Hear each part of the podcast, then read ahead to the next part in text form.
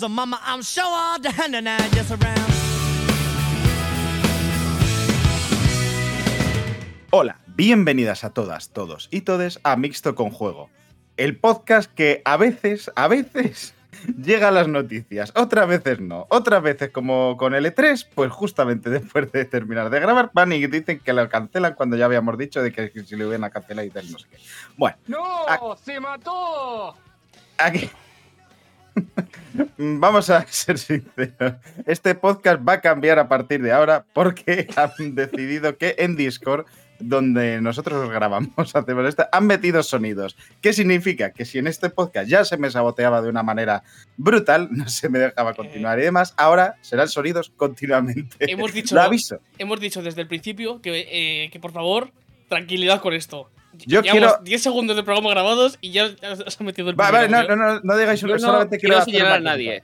Yo no quiero señalar a nadie, pero ha sido Sefer 2. Joder, iba a hacer el concurso. Clarísimo. Iba a hacer el concurso. ¿Quién cree en los comentarios, nuestra gente, que ha sido el primero en pulsar, en pulsar este botón? El concurso más fácil de la historia, ¿eh? Pues, que nada, tengo el gatillo caliente, estaba ya preparado. Pues eso, que somos Mixto con Juego, estamos aquí para hablar de videojuegos. Eh, yo soy Mariolas. ¿Y qué tenemos en el menú de hoy? Pues la verdad es que cositas muy curiosas, compras de, estudios, nuevos estudios que se abren por parte de quien menos te lo podías esperar. La verdad es que esto es así. Rumorcillos de nuevas consolas, bueno, un poquito de todo y luego, por supuesto, algo de ya te como, porque para eso estamos realmente. Esta es la actualidad del mundo del videojuego. Em. a punto de usar el gatillo otra vez, ¿eh? No, no, no. Por favor. Eh, Controlarse. se silencia Sefertor, se le echa rápidamente de aquí. Bueno, no. Que, por supuesto, no. Si me silencias a mí, puedo seguir usando los sonidos porque eso sería Claro, muy pero se- gracioso. Se pueden silenciar los sonidos, así que no hay problema. Recuerdo que estamos grabando ya, Sí, que sí, igual sí. debatir sobre los sonidos. Y- hemos estado hablando de antes de esto y además ya hemos explicado. Ay. Bueno, eh, ¿quién está aquí conmigo? ¿Quién es la banda de terroristas que ha decidido venir a grabar hoy? Pues, por ejemplo, Kerk, ¿qué tal? Que no has dicho nada todavía. ¿Cómo estás? Pues aquí estoy, ¿no? Eh, Semana Santa, viviendo la vida, eh, sigo vivo y estoy jugando a muchas cositas. Eso es lo que estaba haciendo. Eh, entre ellos, eh, uno de los juegos que vamos a hablar hoy, que es el Dredge, pero he estado jugando a más cositas también. He vuelto a Animal Crossing, ya lo dije. Eh, estoy a tope eh, recogiendo, recogiendo vallas para ampliar mi trastero, que no es una referencia sexual, pero podría. Y ahora he estado también, he empezado a jugar al Valkyrie Elysium. eh, y la verdad es que la verdad es que tiene, tiene buena pinta, ¿eh? Joder, la verdad es que ahora mismo el calendario de, de, de lanzamientos se está acelerando bastante. Yo me acabo de enterar hace poquito de que mañana es cuando sale el Wild Frost, eh, juego que Sí, sí. tengo unas ganas increíbles. Y justamente ayer me pillé el Pizza Tower porque decía, ay, no tengo nada más- mejor que hacer. Y bueno, Claro, es que pues, yo tengo ya medias cositas, como por ejemplo, también he probado un poquito el curso of the, of the Sea Rats. eh, he estado también, eso, el Pizza Tower también está jugando un poquito para probarlo y tal. Salen muchos juegos indies ahora, sale una barbaridad de juegos. eh, la- es- este sprint final hasta, mm, hasta verano es una locura absoluta de juegos. O sea, Hasta salen el un 9-3 montón de, realmente, de melocotonazos. Y, la verdad es que, la verdad es que qué- bonito. pues sí, sí, sí. Y además, cada vez cada menos para el Tears of the Kingdom, el Amochin Queen, lo cual. Eso es lo que iba a decir, que yo, eh, yo esta, esta semana soy yo también, estoy en- entubando Mariolas y soy la, la voz de la esperanza. Bien, bien, más Porque, gente, la porque- esperanza porque estoy, estoy contento porque queda un mes para que salga el Zelda. Claro que sí. Y que- no solo eso, sino que estaba viendo TikTok y me ha sido un TikTok hablándome de Final Fantasy XVI. Y ese, ese TikTok me recordó que el director del combate de Final Fantasy XVI es el mismo que hizo, el que hizo el combate de, de, de Cry 5. Efectivamente. Y, y ya está. Eh, no necesito más ya para ser feliz. Así que hoy hay ilusión. Bueno. Eh, no, es que cojonudo. Es que, es que, es que, bueno, es que este año no puede ganar la desesperanza. Las noticias todo bien, es que es, Ya. Claro, excepto lo que ha pasado, todo bien. excepto, lo, excepto lo malo está todo bien. Es que... Las islas del mundo, la verdad es que está estupendo. ¿eh? No, pero hay buenas noticias. Yo no soy muy, no estoy muy a favor nunca de hablar de gotis eh, como en el primer cuarto de, de año y tal, ni nada de eso, pero este podría ser recordado de aquí en adelante como uno de los, de los mejores años de los videojuegos. ¿eh? A nivel de publicación de videojuegos y de nivel, cuidado, ¿eh? Cuidado. O sea, entre el año anterior y este podría ser eh, un poquito la, la época dorada otra vez, ¿eh? Cuidado. Esperemos que sí, la verdad. Pues yo, yo estoy con mucha ganas. Porque voy, a de malo terminar tenemos de, de sobra, para- como siempre, o sea que. voy a terminar de presentar. Eh, también está por aquí, que ya lo habéis escuchado, eh, Oyer, ¿qué tal? ¿Cómo estás? Pues es que muy bien. eh, ya es- estoy viendo que tenéis muchas esperanzas, pero esas esperanzas son para las- el mes que viene, ¿vale? O sea, por ahora, No, no, yo Eh, las tengo ahora. Sí, que te digo que mañana sale el Wild Frost, que es que. me parece muy bien. Me parece muy bien. Pero mañana es mañana y hoy es hoy.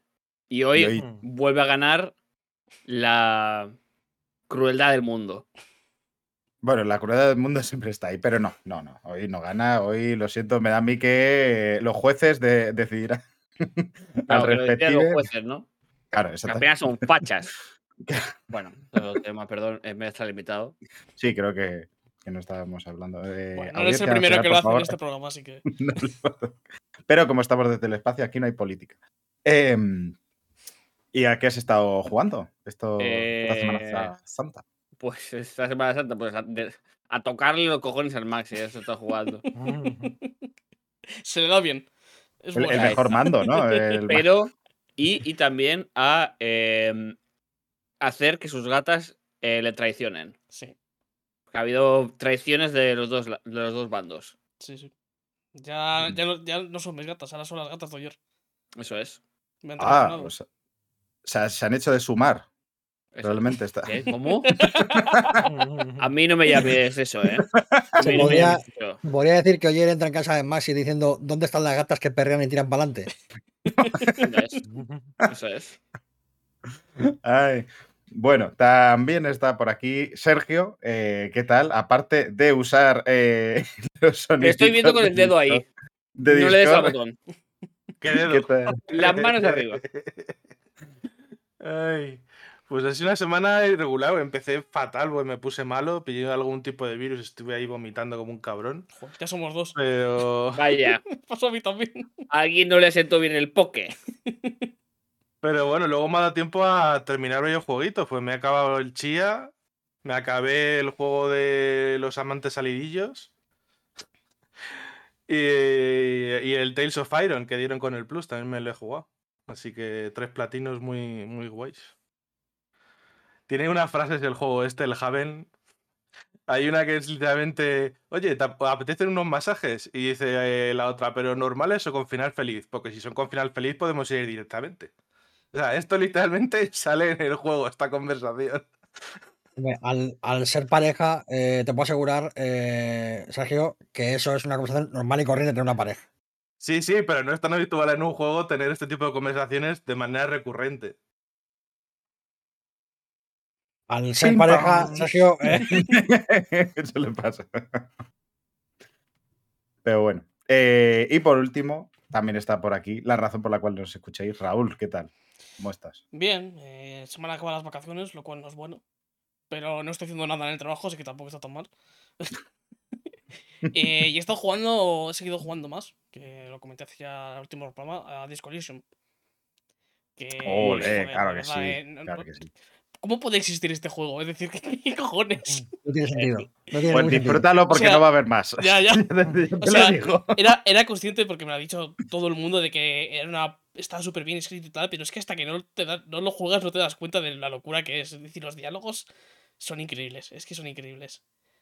Y, joder, es una maravilla, ¿eh? Es que es destardillante y habla de cosas súper guays además y, joder, es la polla. Me está gustando muchísimo. Y aparte que luego a nivel gráfico y sonoro es que es un puto despiporro. Es que no hay, no hay, no hay nada en lo que falle ese juego. Es increíble. Pero bueno. eh, Eh, Por cierto, no lo he dicho, pero yo me posiciono ahora mismo también en la esperanza porque salió gameplay del juego de Star Wars y yo ahora mismo es el juego Pero- que espero con más ganas. De verdad. A ver, bueno, aquí ah, en, yo- el, va- en- vamos a- en el bando Esperanza aceptamos a toda la persona esp- esperanzada, excepto a eso. No, no, no, sí, está que no, claro. hombre, que, que parece, parece ser que está mejor que el anterior, parece ser, por lo que comentan. Tampoco era muy complicado, no te Ya, ya, ya, pero bueno, que yo que sé, que lo mismo este está bien. Hay que tener esperanza, ¿la- y la esperanza también Esperanza, incluye. claro. hay, hay que pensar que este juego puede salir bien. Pero qué Ah. esperanza voy a tener si cogieron un personaje que ya era eh, lo menos carismático posible y lo han hecho aún menos carismático. No, hombre, ahora- Le han Que puesto que barba. le han- pero que le han puesto barba, que ya es Por eso maduro. que sea más genérico todavía. Es más, es que no lo entienden las sutilezas. El es- Goti. Es, El es Goti, un chaval. mensaje muy sutil, demasiado sutil. Se ha, hecho- se ha puesto barba, ya es un ser maduro, la historia es más oscura solo por tener barba. Claro, obviamente. De verdad. Y tío. ahora parece ser que el parry funciona, lo cual pues, se agradece.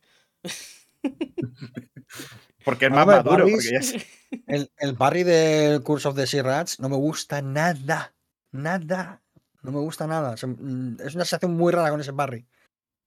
No sé si yo, yo eh, si a alguien más le pasa que me lo diga, eh, pero, pero Yo no lo he probado, la verdad. Lo, lo vi un poco jugar y no. eh, Había algo en el movimiento y demás que no me terminaba de convencer. Y dije, "Me- Mm, Yo vi el vídeo de Ortega de Eurogamer peleándose con los saltos, que el pobre no lo terminaba de pillar no el, sé, el tranquillo y moría todo el rato por saltar mal. yo con los saltos, con el plataformeo normal, pero con el parry horrible. Una sensación, una sensación de no saber qué estoy haciendo en ningún momento.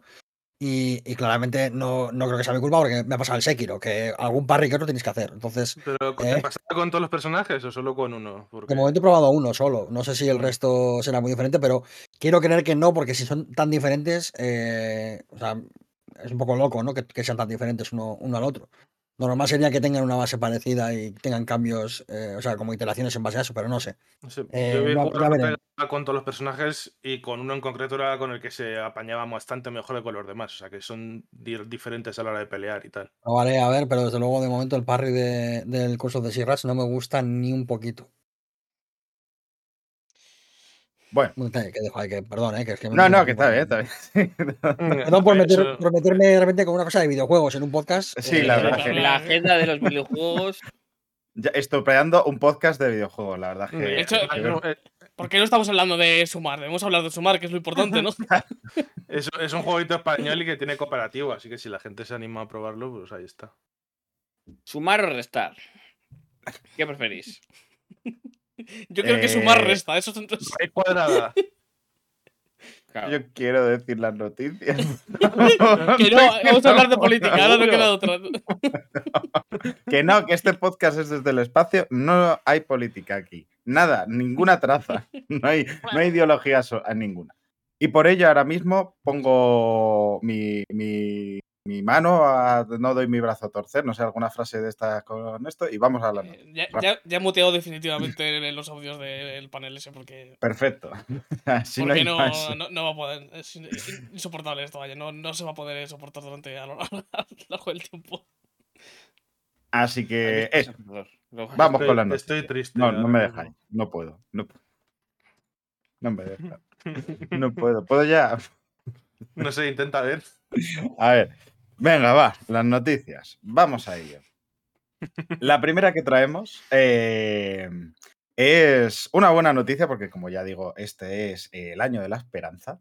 Eh, y en este caso es que Devolver Digital eh, ha anunciado la compra del estudio indie Doinksoft, eh, que quizás no os suena por el nombre en específico, pero igual los juegos que sí que han publicado, sí, porque son los creadores de Gato Roboto, Demon Throttle y eh, el próximo, eh, un indie bastante conocidillo que de próximo estren- estreno, que es eh, Gumbrella, este jueguecito de ir con el señor que dispara con, co- con, el paraguas, es que es maravilloso, la verdad, uno de los mejores movimientos que yo vi en la anterior em, feria de demos de Steam, la verdad es que me gustó mucho. Y joder, es una, es una muy buena adquisición, la verdad. Estos se unen a los estudios que ya había adquirido, como por ejemplo Croteam, creadores de Sirius Sam, Dodge Roll, eh, conocidos por Enter the Gungeon y las subsecuentes eh, títulos. También Nerial, Reigns, que lo, lo conoceréis. eh, o Firefly Studios, que son los creadores de Stronghold. Eh, parece que está comprando bastante guay, vamos, eh, Devolver Digital. Es que esta gente, mm, todo lo que, donde pone su sello, la verdad es que hace magia. A mí es que uf, me, me flipa mucho cada vez más Devolver. Eh, Yo, su- yo el, el gato roboto lo analicé en su momento para una web de 3 al cuarto donde estaba y que nos llegaba una que que otra. a mí me gustó bastante. Es un Metroidvania muy, muy apañadito. Es una cosa chiquitita, no es un Super Metroidvania de estos enormes de, de horas y horas, pero lo que te ofrece creo que está muy, muy guay. Y la verdad es que me gustó bastante.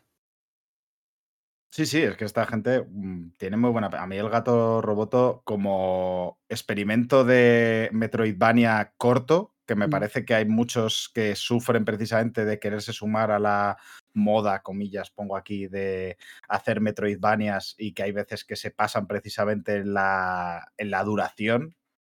Porque al final eh, es mejor algo, una experiencia cortita e intensa que, que algo que se alargue así absurdamente.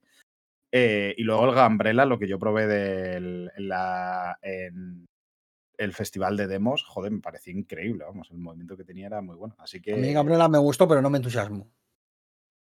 yo, a mí sí, a mí sí me gustó bastante, pero, o sea, pero era por el movimiento realmente. Luego a ver cómo se desarrolla la parte del combate, parecía que podías hacerlo muy frenético, tal. tenía muy buena pinta, la verdad.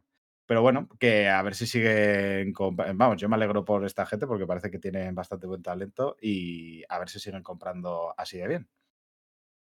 Eh, quienes también se han animado, esta noticia cortita, eh, quienes también se han animado esta vez a abrir estudios, yo sinceramente, voy a ser sincero, no, no me esperaba esta noticia, dar esta noticia en mucho tiempo, porque ni más ni menos que Konami, sí, la famosa empresa de pachincos, porque otra cosa últimamente eh, no hacía, ha decidido abrir un nuevo estudio en Osaka.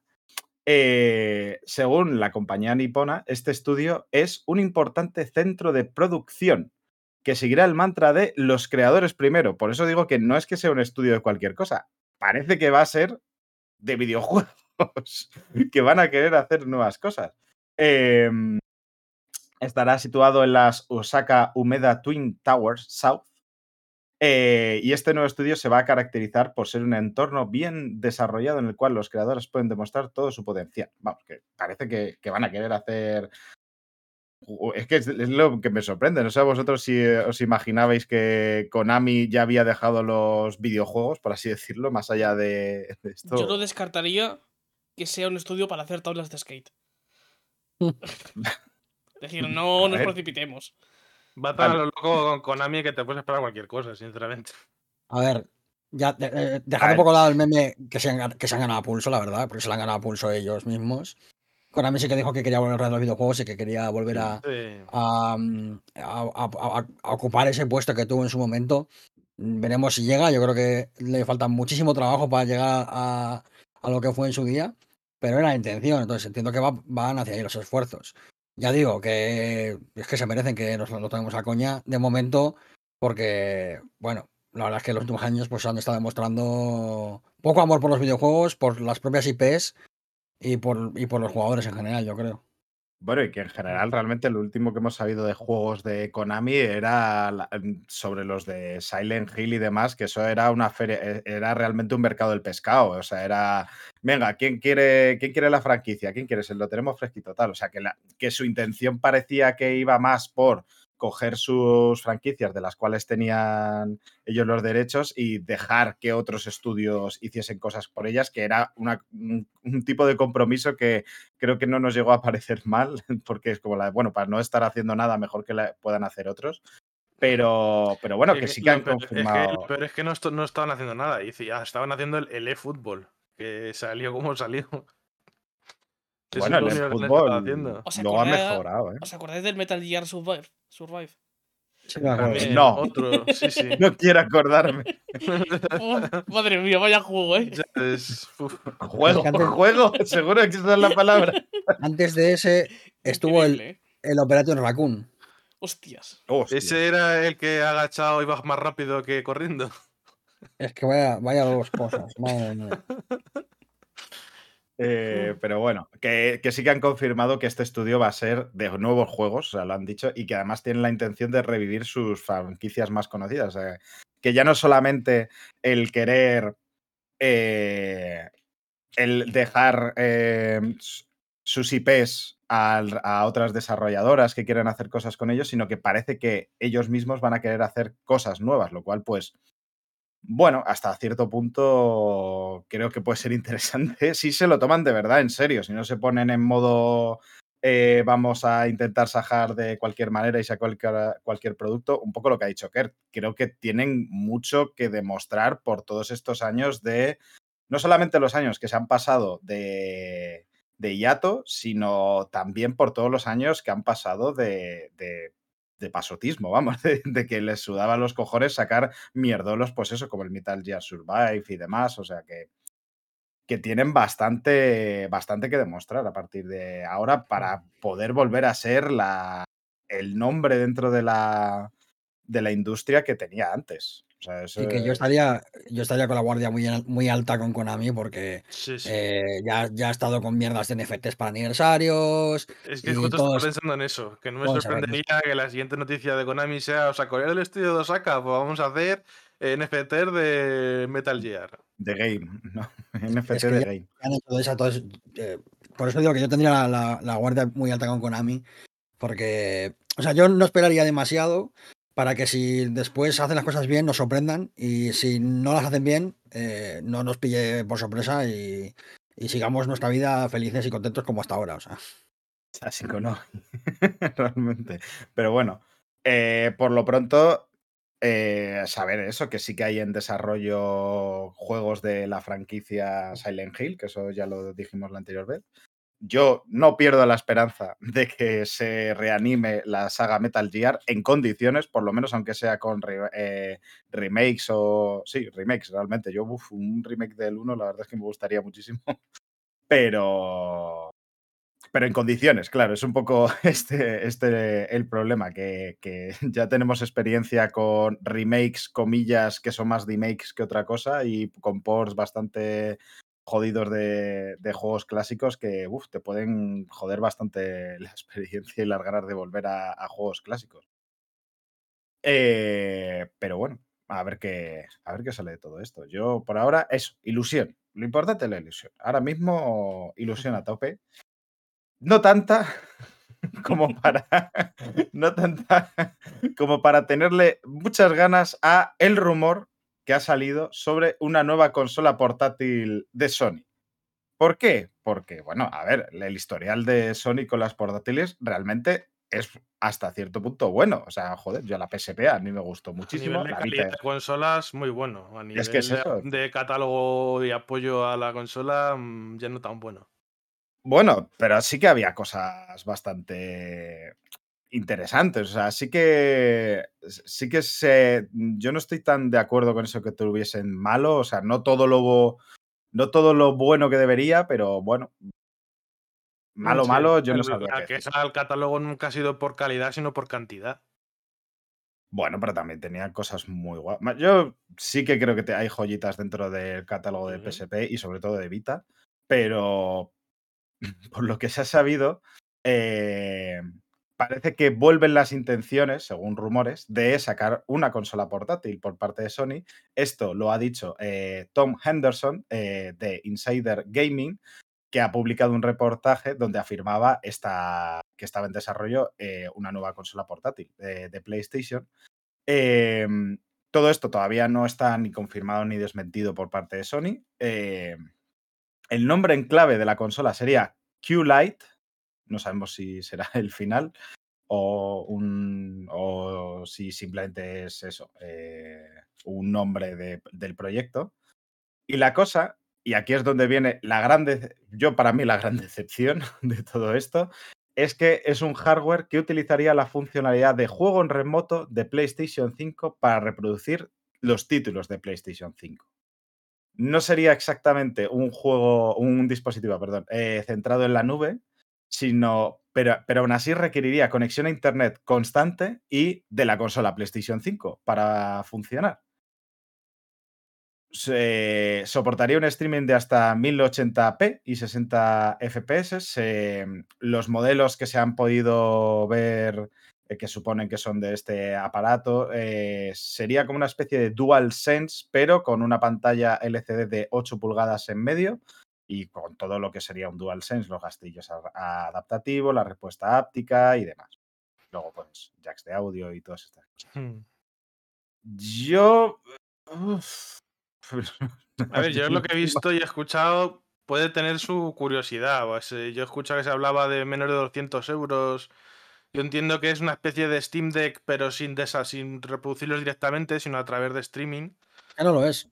Es que no, lo es, Es- no, es que no tiene nada consola. que ver con la Steam Deck. Es que vamos, es la- una consola. O sea, es que nos tenemos que olvidar de que esto es una consola. No se puede No, llamar consola no, no es una consola, es una especie de mando con pantalla. Es el mando de la Wii U. Cama, ¿sabes? Es el mando de la Wii U. Punto. O sea, no tiene más. Este dispositivo no tiene más. Y es la peor idea que puedes tener en 2023. Completamente de es- acuerdo. La peor idea. Aunque valga 20 euros. Es la peor idea. Porque es que, es que no tiene sentido. No tiene ningún sentido esto. No tiene sentido con la línea en la que va PlayStation 5, no tiene sentido con el mercado de, de- de consolas portátiles y de móviles, no tiene sentido en el, en el apartado de streaming, no tiene ningún sentido en ningún lado. En ningún lado. Y es que Entonces, no sé. a- eh, además está existiendo una cosa que se llaman teléfonos móviles que pueden hacer Claro. lo mismo. ¿Cómo? ¿Cómo? ¿Qué, qué es eso? Eso es, eso brujería, ¿no? Como, Tú conectas el mando, el que mando son por móviles. Bluetooth, Y conectas el mando por Bluetooth, instalas una aplicación y te hace exactamente lo mismo. Es increíble. La es- única pura. opción, la única opción viable para usar esto es que no puedas usar la televisión en un momento dado eh, donde tienes la consola puesta. Para eso necesitas un aparato de 200 pavos. Para eso necesitas un mando con una pantalla integrada. ¿De verdad me estás diciendo esto? Cuando tienes el, el- el Remote Play, que es una aplicación propia de Sony para, para ver tu, tu partida en el ordenador. Para eso. Con una capturadora puedes hacer lo mismo y llevarlo al PC. Y no te cuesta 200 pavos ni tiene una pantalla de 8 pulgadas. Es que es una tontería, es que no tiene sentido, es que hay alternativas para el único problema que se me ocurre, que es que no puedas tener la televisión en ese momento, mucho más baratas y mucho más sencillas.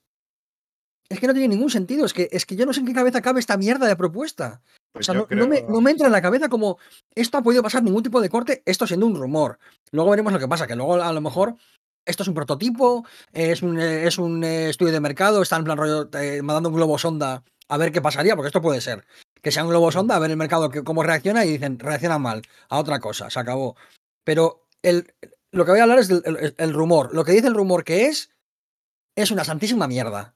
Es que además el propio rumor lo que dice es que este proyecto eh, se podría desvelar en el próximo State of Play o, o Showcase que, que haga PlayStation. Sí, bueno, es que está hablando de ventana de lanzamiento en noviembre. Entonces, si lo nada vas a lanzar este año, lo tienes que presentar en junio. Es que yo, a ver, eh, eh, quiero desear que esto no sea como dice Kirk, esto puede ser bastantes cosas. Esto es un, es un rumor, sinceramente, que lamentablemente yo creo que tiene cierto fundamento, por eso lo traemos. Ah, em, pero también es cierto que podría ser simplemente, co- como, suele pasar con, con tecnología y con esto, que, que simplemente se desarrolle, pero luego no tiene por qué llegarse a vender o producir o demás. Simplemente es como una probatina de ver qué tal y que hacen ese globo sonda que dice Kerk para ver si podría haber un interés. Pero claro, según como dicen, si va a ser para noviembre, esto, Claro, en caso de ser real el, el- Yo- el rumor, de verdad- sería muy real. Yo de verdad quiero pensar, desde el fondo de mi corazón, porque la alternativa a cualquier cosa que no sea esto me, enfada muchísimo. Quiero pensar que es que la peña está visto una patente de un DualSense con una pantalla, han visto eh, cuatro fechas de alguna fábrica de no sé dónde y han dicho eh, uno más uno, 14. Eh, sale en noviembre, no sé qué, y se han inventado todo el rollo. O sea, quiero creer de verdad que esto es la típica patente de Sony que tiene por ahí, que está patentado por si acaso, como han tenido todas las empresas, como ha tenido Nintendo, han tenido Microsoft y han salido y dices, luego no sale nada al mercado, pero está ahí la patente. Han juntado cuatro datos, han dicho, "Bu, con esto así montamos un, un rumor, este rumor va a empezar a rebotar por todos lados. De verdad que quiero creer esto, porque la alternativa es que Sony está fabricando esta mierda y me parece terrible. O sea, me parece terrible, de verdad, me parece... Es que fallar el tiro por muchísimo, o sea, por muchísimo. Sí, además que es que después de venir del flop que se está viendo que ha sido las VR2, eh, deja un poco en, en una posición bastante mm, jodida la opinión que pueda tener el consumidor, por lo menos por mi parte, vamos, de hardware traído por PlayStation a, a partir de entonces, porque, joder, hay A algo ver. que no está funcionando ahí de- a nivel de cómo. mm, de cómo vender los productos, de cuáles Claro, son viables, de cuáles cosa. son tal, porque las VR2 son muy buenas, son muy buen cacharro. Eso es Sí, pero decir estamos que las hablando de- VR2 Flop, es que claro, su, pre- su previsión de venta eran 2 millones. Es que claro, si, si yo, pre- si yo, voy, Por si eso yo preveo que voy a vender 2 millones eh, de chancletas y luego ves y dices, "Mm, pues solo quiero un par, normal que sea un fracaso. Es que soy imbécil, es lo que pasa. por ¿no? eso digo, también por hay, eso- hay un problema ahí. Entonces, es decir, a lo mejor Eso es- Claro, en ese aspecto hay un problema. Aquí en la hora de pensar en este producto hay otro problema, pero son problemas y ya son unos cuantos los que lleva Sí, sí, sí.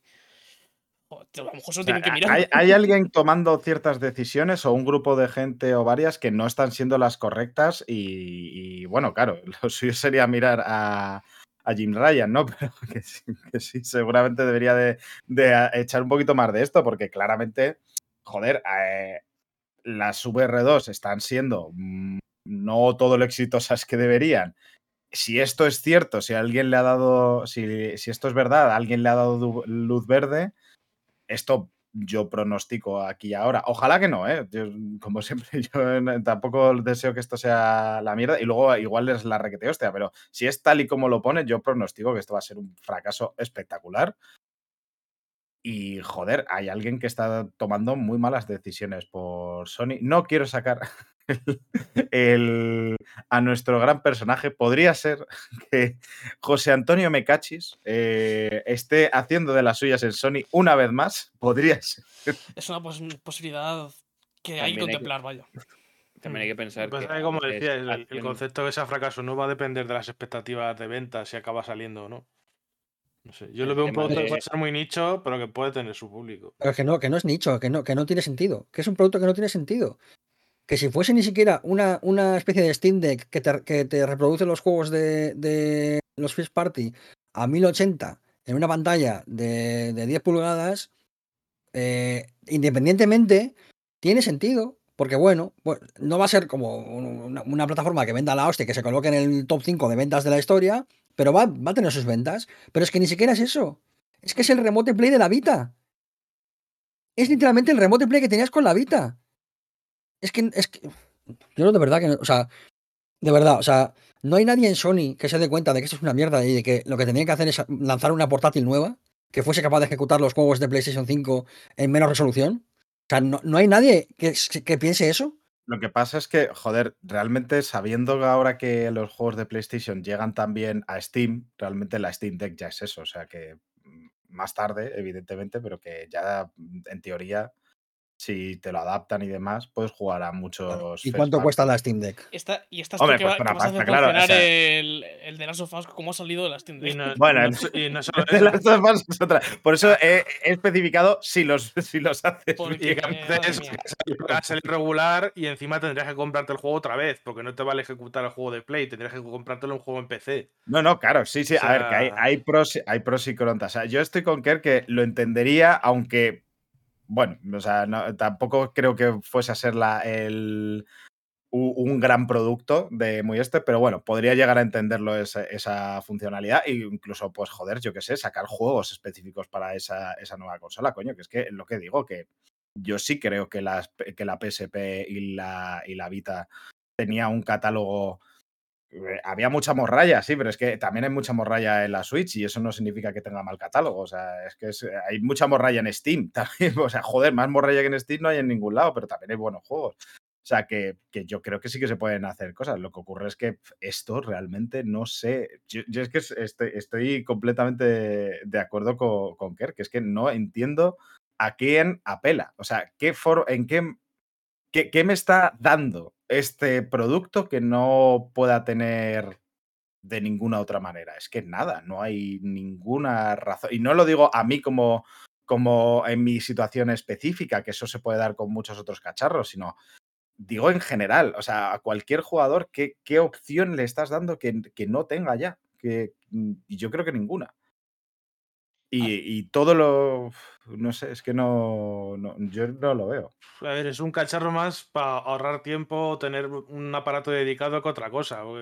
Pues yo que sé, te apetece tumbarte en la cama a jugar en lugar de estar sentado, pues en lugar de eh, lanzar la aplicación, pillar el aparatito para enchufar el mando, conectar el mando, tal, pues tienes esto que lo- si lo hacen Pero bien, es que o tienes una que estar.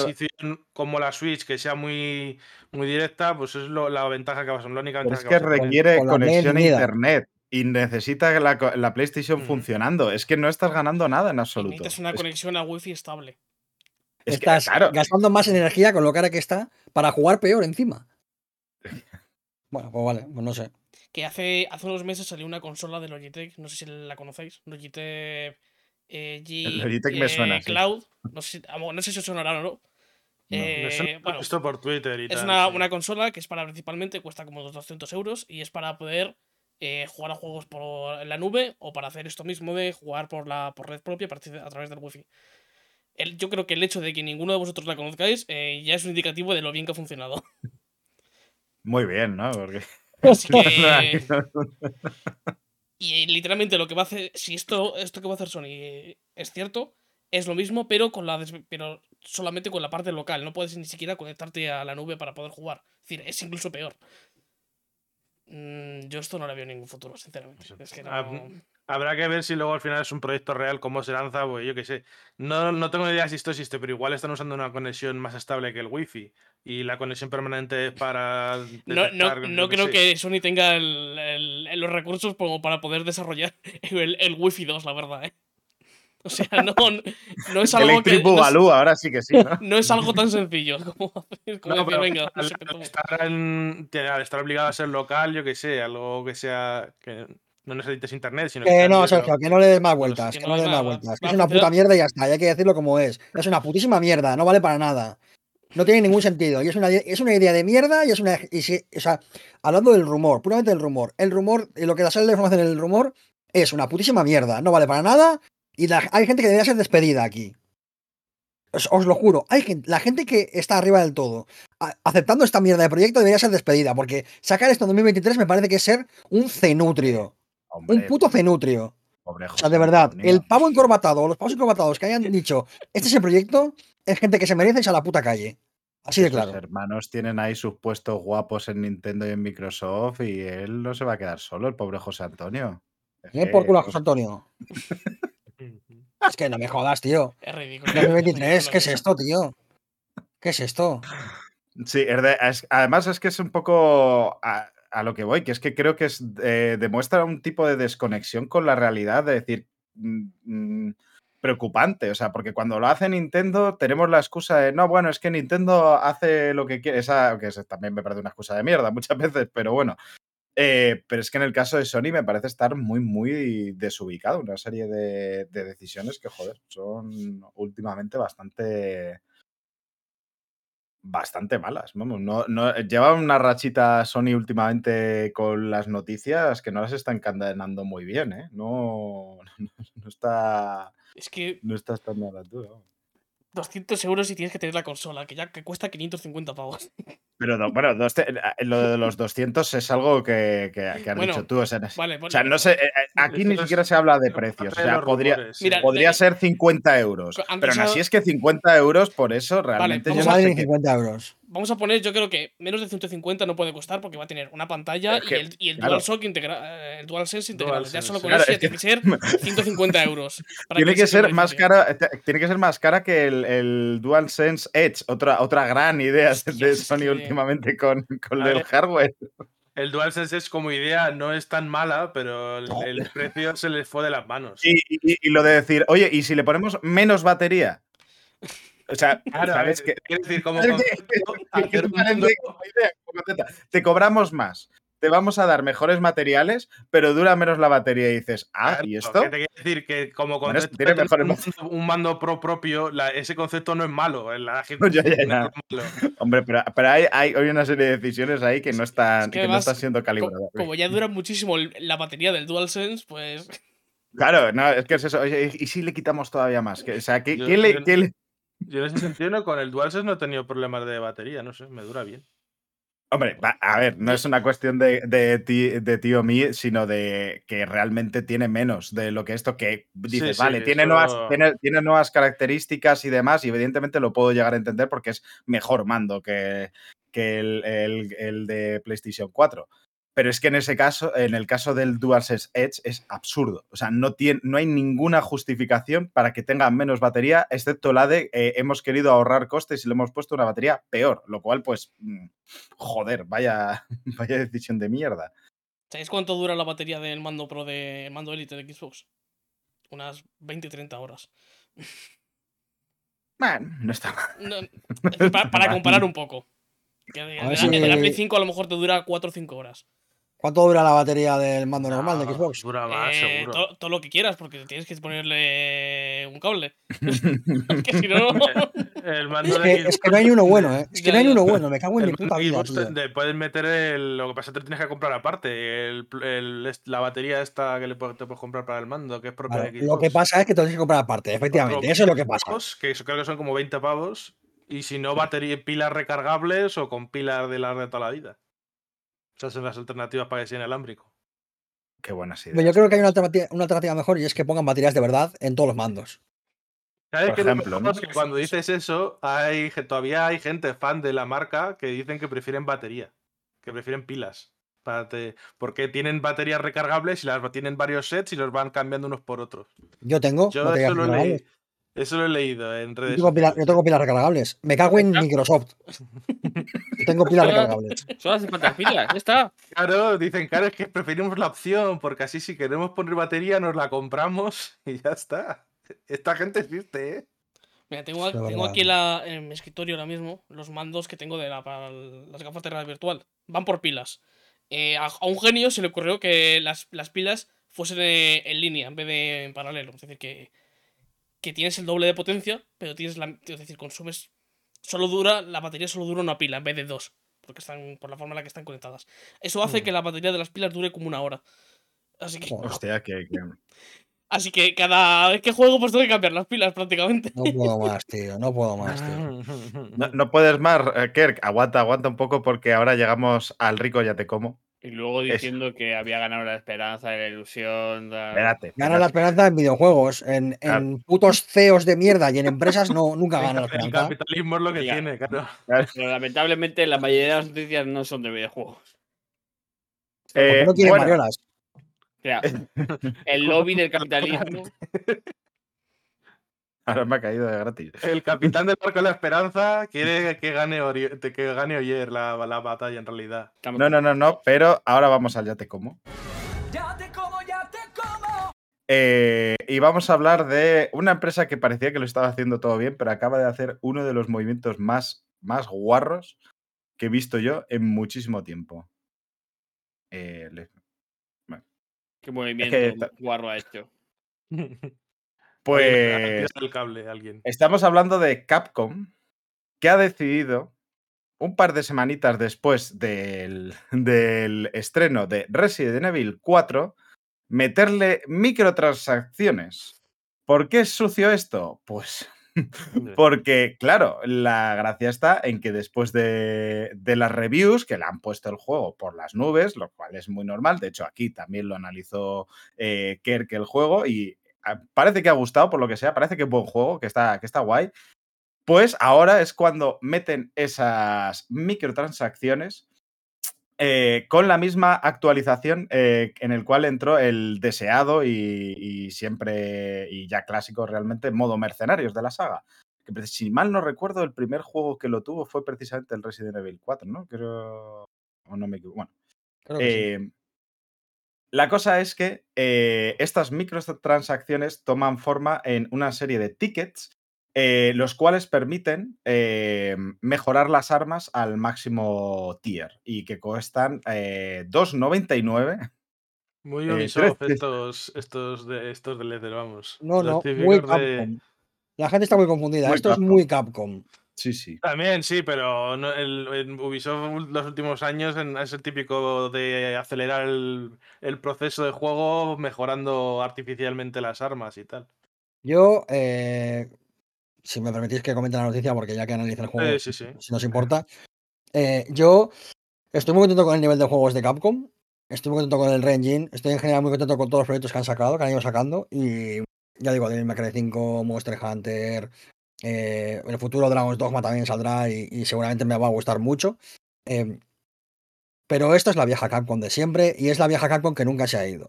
Y nos, nos hemos dejado engañar. Bueno, yo ya he avisado mucho de, de esto constantemente. En general nos hemos dejado engañar por un nivel de juegos y una calidad de juegos muy buena, pero la vieja Capcom siempre está ahí, oculta, siempre está a punto de salir del sótano. Eh, lo- la cantidad de DLCs que hay en Monster Hunter nunca ha cambiado, DLCs cosméticos, que no afectan a la jugabilidad y todo eso sí. Pero esa Capcom que mete formas de monetización un poquito chungas, que hace las cosas un poquito a escondidas y que en general se granjea mucho rédito social eh, porque sabe que luego siempre puede venir una de estas, siempre está ahí.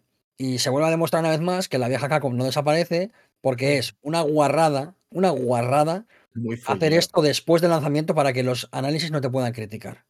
No te puedan criticar por una monetización de, de DLCs de pago que claramente eh, pues son un poco la mierda. Entonces, es verdad que son al final para un single player tal, no afecta, la puede comprar quien sea, pero la maniobra clara, la maniobra clara de engaño para que los análisis no eh, pongan una nota em, sobre las microtransacciones para meterlo después de tapadillo en el DLC de los mercenarios, además, que encima lo haces con el DLC de los mercenarios, que sabes que tiene mucha atracción en noticias, que es un modo muy esperado, es un modo muy querido por la comunidad de Resident Evil. Sabes claramente lo que va a pasar, lo estás haciendo queriendo. No hay, una, no hay manera de que esto no haya sido queriendo. Y a mí No, esto me enfada mucho, porque claramente es querer tomarnos por tontos. Hmm. Y, y lo siento mucho, pero no. Hay que decir claramente que esto es una jugarreta de la vieja Capcom de siempre, que queramos o no, sigue estando ahí, porque sigue estando ahí, por mucho que los juegos que saquen sean excelentes, que lo son. Y que cada vez que sacan un juego muy bueno, lo decimos, lo analizamos y decimos lo mucho que nos gustan. Y cada vez que sale un juego nuevo con el Re-Engine, decimos que estamos sorprendidos por cómo funciona el Re-Engine. Pero esto sigue estando ahí. Y esa Capcom sigue estando ahí. Y siempre va a estar. Siempre lo va a estar. Sí, yo creo que hay que tenerlo claro. La diferencia es que antes tuvieron una época de juegos malos y seguían haciendo estas guarradas y ahora están haciendo juegos buenos, pero sigue siendo la misma compañía en estas decisiones. Y yo creo que eh, no sé cómo si esto les llegará a afectar o no a nivel de ventas o a nivel de tal, pero creo que las, las webs de análisis deberían actualizar sus análisis y bajar puntuación. Ya da Pero igual. es que no lo van a hacer. Ya la- pero que la gente ya no lee los análisis de Resident Evil. Claro, también es que sí. Bueno, pero que afecte o no afecte, creo que tú como, como web esto deberías ponerlo de- y de, hacerlo notar y, y poner la noticia en tu, Ya, en tu web y que la gente lo vea, ¿no? El problema es que eso abre también un tema, un debate un poco más grande, porque claro, eh, tú cuando analizas un juego analizas cómo está de lanzamiento. Si ese juego lo van actualizando, no, so- no metiendo micropagos y cosas así, sino añadiendo contenido y tal, lo tienes que seguir analizando. Es decir, tienes que analizar ahora mismo eh, Destiny 2, por ejemplo, después de todo lo que ha salido y todo, todo cómo ha cambiado. Tienes que ir que actualizando es- ese, ese, ese, ese análisis constantemente.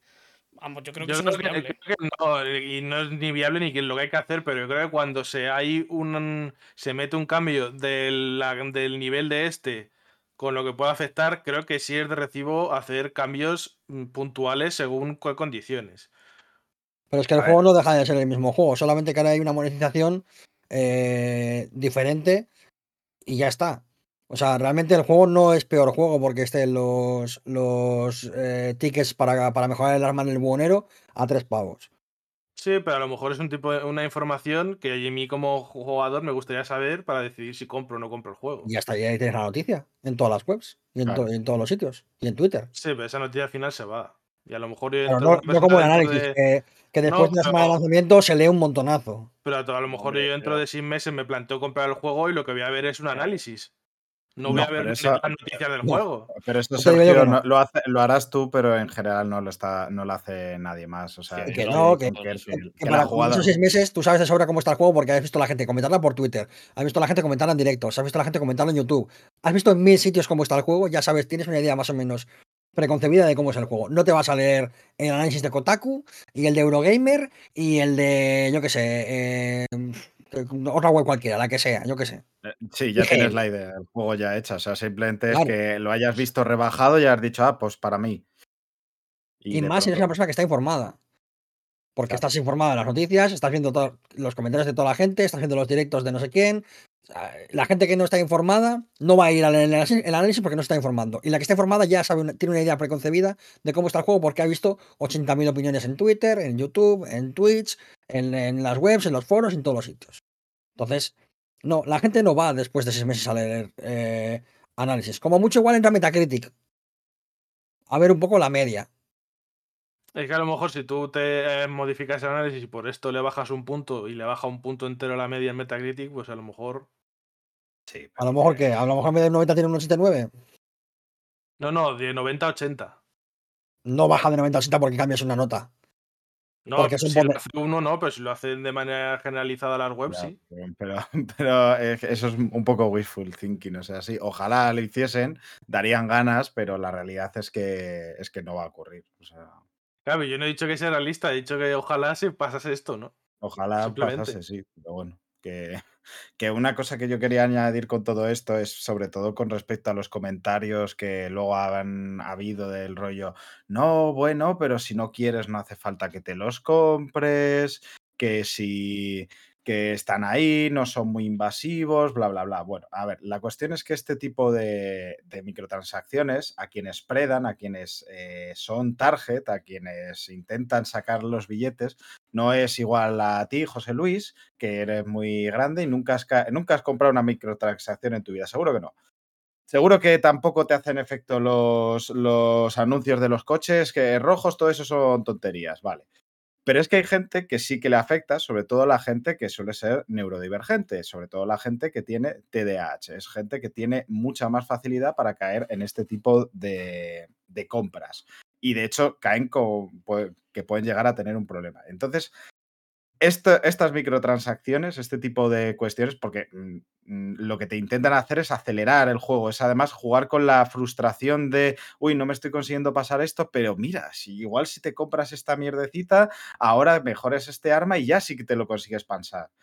Pues esto preda en, una... E- en este tipo de gente, que es lo mismo que ocurre con los casinos y demás, que, y son todas todo este tipo de, transacciones son malas y hay que criticarlas siempre, estén donde estén, y sobre todo si luego te las intentan colar de una forma tan fullera como la están haciendo aquí. Sí, y no solo eso, que este tipo de acciones son puerta de entrada para que luego te acaben pasando cosas como lo que pasó en Sombras de Guerra, el juego de Señor de los Anillos, que alargaron artificialmente la parte final de la historia para ver si podía, la gente compraba cajitas para tener mejores soldaditos. Menudo, menudo despropósito de juego, ¿eh? Joder.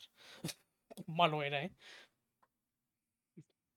Guay. es- es una pena a muchos niveles porque primero no estaba mal, no era una obra maestra, no estaba mal, y el sistema Nemesis estaba muy bien, y por culpa del- de, de la mierda que hicieron con ese juego, pues están tanto la saga como ese sistema un poquito ahora mismo eh, Que- desaparecidos. Que está desaparecido porque, esto es importante también recordarlo, eh, porque lo licenciaron y nadie más puede utilizarlo. Así que ahora es un sistema que está chulísimo, pero está muerto porque ni ellos van a hacer nada ni, ni nadie puede hacer nada con él. Defendedme ahora la propiedad privada. Eh, no. Y, y- y más, y más como está en Estados Unidos, que no solo puedes licenciar productos, puedes licenciar procesos. Que, que eso ya es la hostia, vamos. Pues, pues sí, está la cosa muy, muy bien. Em, ¿Cómo decirlo realmente? Porque es que eh, vamos a pasar a otra noticia que también es un poco jorobadilla, no tanto como la anterior para mi gusto, pero bueno, esta es un poco más triste. eh, y volvemos a hablar de Sony, de esas grandes decisiones que toman, eh, porque en este caso Media Molecule va a descontinuar el soporte de Dreams después del día 1 de septiembre de este año, 2023. Eh, en teoría, para centrarse en un nuevo y emocionante proyecto, según han dado en un comunicado en su blog oficial. Eh, esto significa que realmente no va a haber actualizaciones o eventos dentro del juego a partir del 1 de septiembre, pero se seguirá pudiendo jugar y comprar. Eh, o sea que tampoco es un poco que vayan a tener, va- vayan a dejarlo en la cuneta. Eh, pero también es cierto En la cuneta lo dejan un poco, porque mantenimiento no van a hacer. Lo Claro, van, van- bueno, sí. va a dejar- van a dejarlo encendido, va a estar ahí el pobre. Pero también es cierto que ahí viene la segunda parte, es que toda, a finales de mayo, antes de que se produzca ese apagón, por así decirlo, eh, se va a realizar una migración de todo el contenido del juego a otro servidor, y el cual no va a soportar todos los modos de juego y además va a estar limitado el almacenamiento a 5 gigas por Dreams. Dreams eran esto- estos, eh, ¿cómo se llaman los proyectos dentro del, del ju- bueno, juego barra eh, una programa, vamos, de programación. Sí que Servicio, realmente era sí. este. Lo que no sé si se podrán descargar, porque ahí hay gente que tendrá sus proyectos y que a lo mejor le gustaría tenerlo No, guardado de alguna manera, conservado. Es que creo que no, que todo tiene que estar dentro del ecosistema Dreams y es lo más jodido de, de todo esto. Que sinceramente, mm, yo antes de empezar a grabar estaba escuchando a Nacho Requena en su, en su podcast casi diario de Hablemos de videojuegos, ¿no? ¿Cómo se...? Sí, ¿no? El- Hablemos de videojuegos, sí. Hablemos de videojuegos, eso es, en su Twitch. Y él comentaba una cosa muy interesante y que estoy completamente de acuerdo, que es que Dreams se pierde, se ha perdido una oportunidad con Dreams muy importante al no llevarlo a ordenador, donde podía ser mejor utilizado y sobre todo con querer que todos estos proyectos sean tan cerrados dentro del ecosistema Dreams. Eh, porque, joder, podría haber competido, podría haber sido una gran plataforma de creación como, como, como lo puede ser Roblox y demás. O sea, que Si hubiese puede- permitido exportar los proyectos a Steam, podría haber sido muy interesante, sí, para los creadores. O que luego haya páginas donde te puedas descargar las estas. O sea, Sí, llevarlo al ecosistema. y cosas Justamente, así, sí. lleva- llevarlo al ecosistema ordenador, que es donde este tipo de proyectos más florecen, que es la realidad. Y no lo han hecho, no lo van a hacer ya a partir de entonces. Y joder, que es una pena porque realmente se sabe que en Dreams hay proyectos que son increíbles y como herramienta, perdón, que antes no me salía la palabra, como herramienta de creación era muy potente, estaba muy bien. O sea, se han hecho cosas muy, muy, muy interesantes en Dreams y tiene mucha potencialidad. Y, joder, es un- Esto Sí. hay, que, hay que aclarar que esto no es culpa de Media Molecule. Eh, en todo caso, esto es culpa de Sony. Eh, no tanto, no hablo del éxito comercial, sino que hablo de la posibilidad, por ejemplo, de llevarla a PC, que sería una opción muy interesante para una herramienta como, como, eh, como este juego. Es un poco raro hablar de él, la verdad, porque no sabes muy bien cómo referirte a, a esta herramienta, a mí me gusta herramienta. Dreams es una cosa maravillosa y a la vez también un poco aterradora. Porque meterse dentro es una cosa un poco loca. Si no lo habéis probado nunca, os, os recomiendo que lo probéis. Eh, al final, la, la- empresa madre es, es Sony y es la que decide dónde se publican las cosas y es la que llega a los acuerdos y es la que, y es la que manda. Entonces, Media Molecule no puede hacer otra cosa que hacer el proyecto, que se lo financien, sacarlo adelante y, ya está. Entonces, es una pena porque la, la opción de que estuviera en PC sería increíble, porque ya os digo que si, si vais a YouTube y buscáis em, cualquier cosa, Dreams, vais a ver las locuras que hace la gente Hmm. Y es una pena que, que eso no pueda ser utilizado para otras cosas y que, que joder, no sé. A mí se me ocurren muchas cosas muy guays para, eh, para Dreams. Por ejemplo, Dreams podría ser una herramienta genial, por ejemplo, para temas de educación. Claro. Eh, para escuelas eh, de programación con gente más jovencita, pues gente igual la adolescencia, tal. Creo que se- puede ser una herramienta muy buena. Sobre todo porque además visto que, que Dreams no ha sido para nada un éxito comercial. Tampoco creo que nadie pensara que, que iba a serlo. Pero sí que da un poco de pena como todas las posibilidades que puede tener algo como Dreams, que se quede ahí en, un poco en el, en el vacío, por mucho que se vaya a continuar un poco con otras cuestiones. Pero al final, que, quería recalcar que eso, que al final es una cuestión de, de que decide Sony. Y punto. Que además era como Mm. tan. No voy a decir simple, porque no creo que sea tan trabajo simple, pero tan obvio cómo hacerlo bien para que esto funcionase realmente. Sí, incluso a nivel comercial, yo que sé, es lo que te digo, haces algo tipo un Dreamio y que se puedan vender ahí las experiencias y que la gente la, por uno, dos, tres eurillos y le das algo al creador y te quedas tú una parte. Es y que te- hay, y hay yo mil opciones. por una cosa así, por ejemplo, Yo algo quiero de pensar, vas a sacar. yo quiero pensar que, que a lo mejor. Porque yo, yo creo que la idea es sacar algo como Dreams, pero eh, que pueda ir. A ver, en mi cabeza lo que está pensando esta gente es montarse una especie como de Dreams 2, pero que sea eh, accesible por la, por la VR2 y además eh, con la posibilidad de montar metaversos y estas mierdas. Entonces, si hacen eso, creo que tiene una salida comercial eh, relativamente buena. No me interesa en absoluto, pero la puede tener. eh, No, no, de creación, tal. Ya han confirmado que, que no se trata de una secuela de Dreams ni, ni un juego relacionado con la IP de Dreams. O sea, eso por ahora se- Pero no han el, dicho la que- nueva- el nuevo proyecto por el cual dicen que se van a meter ahora mismo eh, y por eso van a descontinuar eh, las actualizaciones de estos, dicen que no van a tener que, que no tiene que ver con Dreams, vaya, ni nada parecido, ni una secuela ni nada. Bu- Pero puede ser un proyecto parecido, pero que no sea secuela, que sea un motor nuevo o lo que Yo sea. os ¿no? digo lo, lo que es El no caso sé. es que hay muchas, muchas posibilidades con algo como Dreams y se va a quedar en nada. Entonces, pues bueno, pues nada, pues es lo que hay. Gracias, Jim Ryan, otra vez. Supongo, sí. No, no, es José Antonio. Que, Bueno, que está ahí. José Antonio Ryan. José Antonio Mecachis.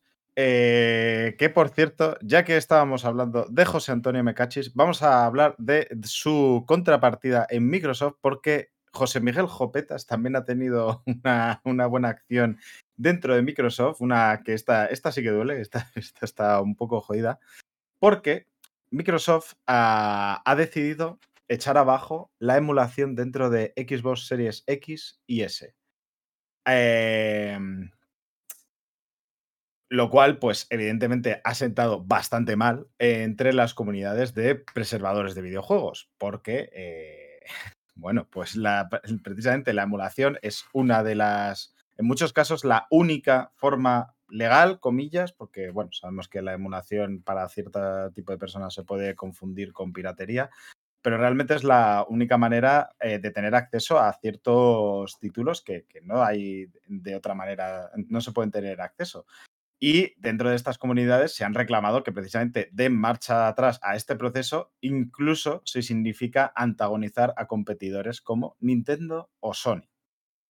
Eh, y es que la Xbox Series X, eh, X y S eh, se descubrió que bueno, permitía una emulación fácil de juegos antiguos, por ejemplo, de clásicos de PS2 o de GameCube. Por eso aquí la, la llamada a que no les importe antagonizar a Nintendo a So- es o Sony. importante, importante detallar que esto que no es eh, la retrocompatibilidad, esto. Es otra cosa. No, no, no, no, que esto claro, se- claro, eso- Esto se hacía metiéndote en el, en el modo desarrollador de la consola, teniendo que hacer unos cuantos pasos y tal. Está bastante escondido el poder hacerlo, vaya. Sí, o sea, no es eh, una cosa que promocionasen, estaba más o menos escondido, aunque se llegaron a desarrollar apps dentro de. pa- para precisamente poder hacerlo dentro de la store de, de Xbox para facilitarlo, eh, para que pudiesen hacer, hacerlo más gente. La cosa es que em, esto ya no se va a poder hacer en la versión estándar de consolas, ya no se va a poder emular, solamente se va a quedar eh, en el modo para desarrolladores, el cual es de pago una tarifa de 20 dólares al mes. Y el cual, el problema es que luego no es accesible siempre en todos los países. Esto, esto también eh, limita bastante la, la- el acceso de, de estos títulos a, a gente de, de- de estos países donde no, no se va a poder acceder a este eh, modo desarrolladores. Aparte de que, bueno, que, que joder, que ya, tienes que estar pagando para poder eh, eh, emular un, un extra, vamos, de, de todo ello. Y es que realmente, eh, joder, eh, la emulación, ya un poco hablando de la importancia de la emulación dentro del- de la industria, dentro de lo que es el este, lo que digo, es una de las formas de conservación más potentes que hay y que además es una forma legal de poder jugar a juegos que ya tengas. O sea, que, precisamente por la desactualización de, los sistemas y demás, eh, no puedas accederlo con unas herramientas modernas, con ordenadores modernos, con, con esto, no- que no puedas accederlo, pues mediante la emulación se puede. Entonces, joder, es una, es una pena a nivel de preservación, a nivel también yo creo que de, acceso de, de, la gente más de a pie, porque claro, la preservación es cierto que siempre se, se habla y es evidentemente muy importante, pero como se ve siempre desde un punto de vista muy académico, y entonces es cierto que lo académico, siendo importante, eh, tiene un acceso limitado precisamente a académicos o académicas. Pero sin embargo, la emulación permitía que tú, como persona normal, que no es que quieras hacer un TFG sobre los juegos de los 80, sino que simplemente quieres probarlo por tu propia cuenta, por pura curiosidad, pues pudieses probarlos.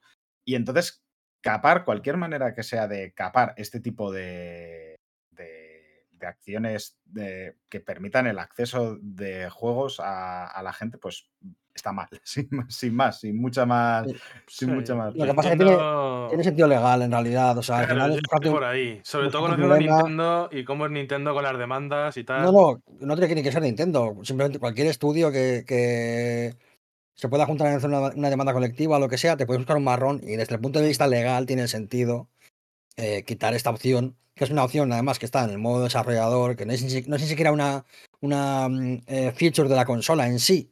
No es como algo que tú has publicitado, no has vendido las series, las, las Xbox Series diciendo, además puedes emular. No es una cosa que hayas vendido al público, porque no es una opción eh, comercial en- realmente. Entonces, es normal que desde el punto de vista legal sea una opción que te busca más problemas que, que cualquier otra cosa. Luego ya, eh, si hablamos del tema de la, de la accesibilidad de la gente a, a títulos antiguos y tal, pues sí, pues es un paso atrás, pero ¿cuándo han dado un paso adelante las empresas por ello? Nunca. Entonces, es decir, tampoco es una cosa que, que pudieras esperar de nadie en general. A mí me sorprende Y- que hayan tardado tanto en quitarlo, de hecho. Claro, claro, es que O sea, esa me es sorprende que cuando se dieron cuenta de que esto se podía hacer, no lo chaparan al momento. Me sorprende. Y una cosa que te tengo que corregir, Mariolas, eh, con todo el dolor de mi corazón, pero no solamente la conservación está para cosas académicas. Tú puedes ir a tu biblioteca de tu pueblo Bueno, y sí. dependiendo, dependiendo de qué bibliotecas, tienen juegos para, para poder eh, jugar. ¿eh? No hace falta ser catedrático de mis cojones al viento para, tener, para ir a no sé dónde y que te, de- y que te den una copia de- del Prince of Persia. No hace falta. Tu biblioteca tiene muchas veces juegos, tiene cómics. Eh, a las bibliotecas de vuestros pueblos o a las de las ciudades más cercanas que tengáis, eh, porque podéis leer, jugar y hacer un montón de cosas eh, gratis. Y, Y y ya, mola, es mola verdad- que lo es verdad uséis, que he dicho, cuanto más lo suele, uséis, si- si más, no- más pasta entra. O sea que Claro, e incluso hay bibliotecas digitales en algunos sitios También. que puedes a través de internet directamente descargarte un cómic, lo que sea, y utilizarlo a través de ahí.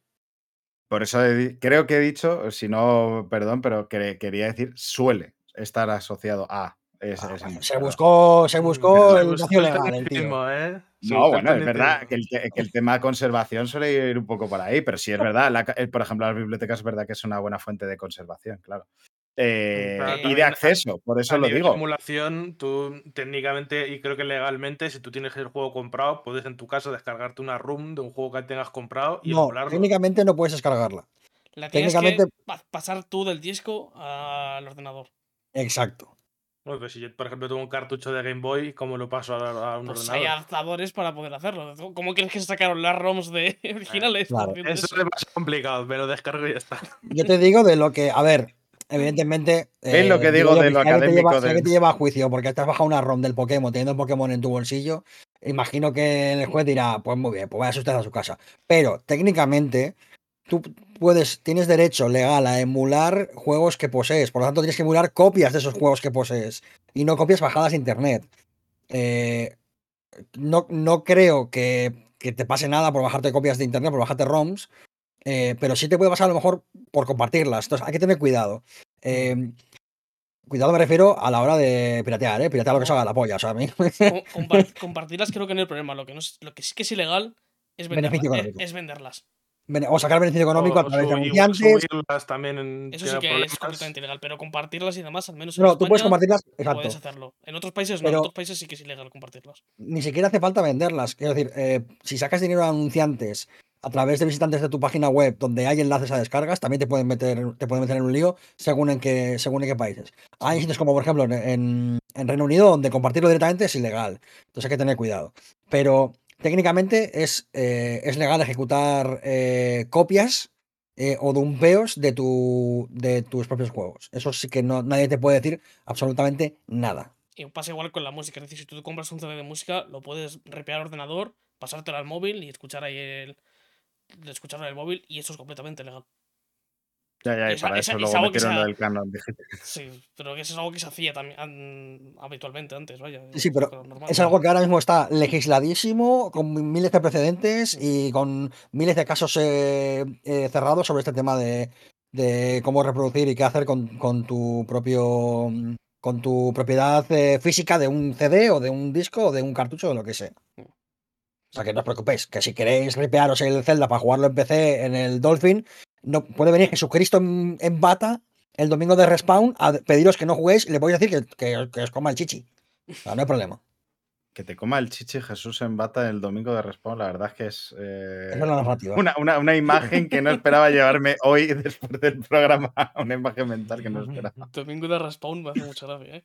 Es increíble. Es, es- es- es mi obra para el mundo. Joder, y que, y que Luego estaría igual guay. viene- Viene Bowser con una escopeta a decirte que te, que te lo desinstalas o te lo reviento, pero pues, con Nintendo nunca se sabe. la verdad que. Pero bueno, eh, para mí es un, una pena realmente que, que se haga esto. Porque Yo entiendo eso, que es- si no actualizas la consola se seguirá pudiendo hacer. Seguro. Así que teniendo en, cuenta, claro. que teniendo en cuenta que eh, el Wind Waker eh, no se va a actualizar eh, dentro de poco tiempo, Claro, pues, o sea, yo recuerdo gente en plan de cuando había ah, un- puertas traseras con Play, la Play 3 y tal, en plan, no si no actualizas a, a partir de, de- O sea, si tienes una versión de software anterior a esta, todavía se puede hacer no sé qué. O sea, entiendo que esto seguirá con esto, se pasa lo mismo, vamos. 366, un versículo maravilloso. 366. 360. Vale. El que entendió, entendió. El que sepa de, de escena, de, de homebrew y tal, entendió. Ahí lo dejo. Si alguien entiende de qué viene el 366, que me lo deje, que lo deje en los comentarios o que me mande un tweet. Eh, porque eh, me hará mucha ilusión. A vosotros os lo cuento luego, cuando ya se acabe la Ah, grabación. vale. Claro, o sea, ¿qué me, hago una idea de qué puede ser, pero tampoco lo Yo tengo. también, pero no quiero jugármela. Pues. Eh, Esto es interactivo. ¿Cómo era la pelista de Netflix que era interactiva? Que elegías tú como rollo, elige tu propia aventura. Bandersnatch. ¿no? Como la de Bandersnatch, eso es. Como Hay, el hay- actor. hay- este, hay más que han metido muchas más. Estuve jugando hace un tiempo a una de. de ¿Cómo se llama esto? El, el tío este que se comía, comía gusanos, de Bear Grylls. Y era, era súper ridículo, es decir, era una cosa Ah, ter- terrorífica. Yo estaba pensando, yo estaba pensando en el personaje de la WWE, el Boogeyman, que también comía gusanos. no, sí, sí. Bueno, pues ha- han metido más de esos películas interactivas y, y, y yo la que probé, que es una de Bear Grylls, era terrible, era espantosa. pero Hombre, es que como su programa. Claro.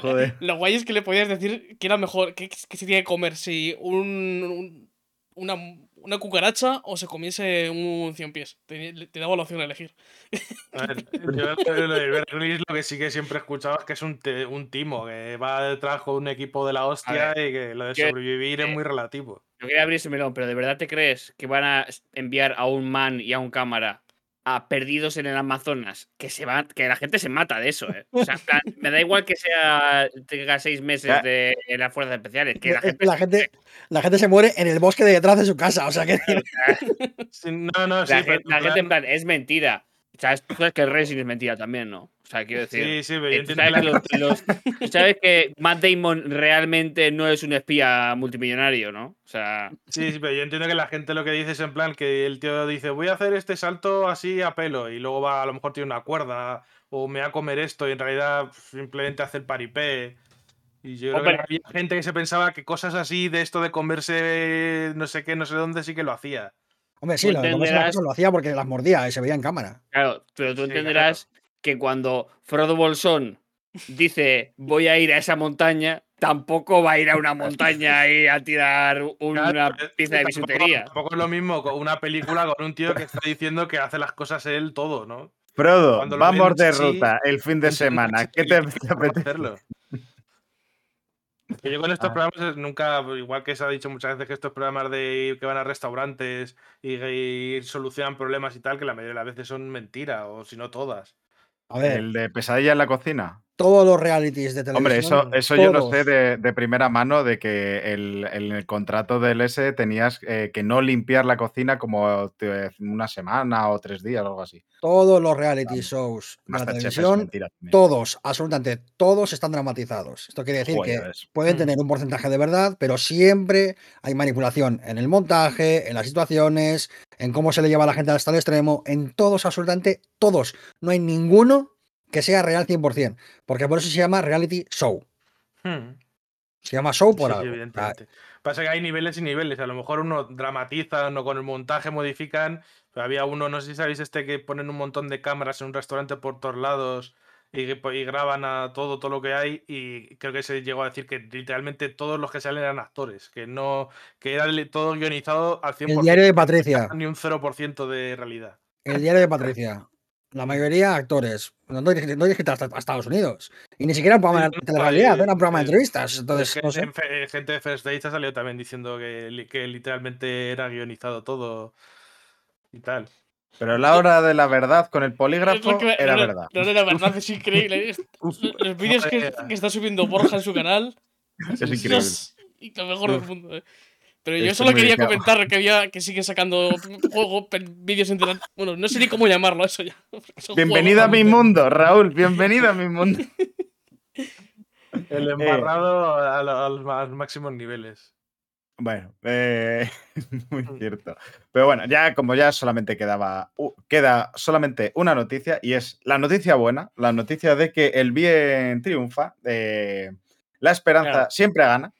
Literalmente, eh, eh, eh, cuando estabas jugando a fútbol en el patio del colegio, iba un equipo ganando 25-0 y dice, este es algo que cuenta. El que marca gana. El último, Exactamente. el que marca gana. Exactamente. Claro. Y como yo hago la escaleta y el balón es mío, pues ya está.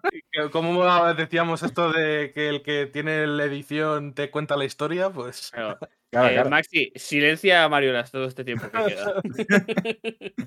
Eh, pero bueno, la noticia que digo que restablece el bien en el mundo eh, es que la Comisión Europea confirma que Nintendo tendrá que reparar de forma gratuita todos los Joy-Con con drift. Em, A pagar.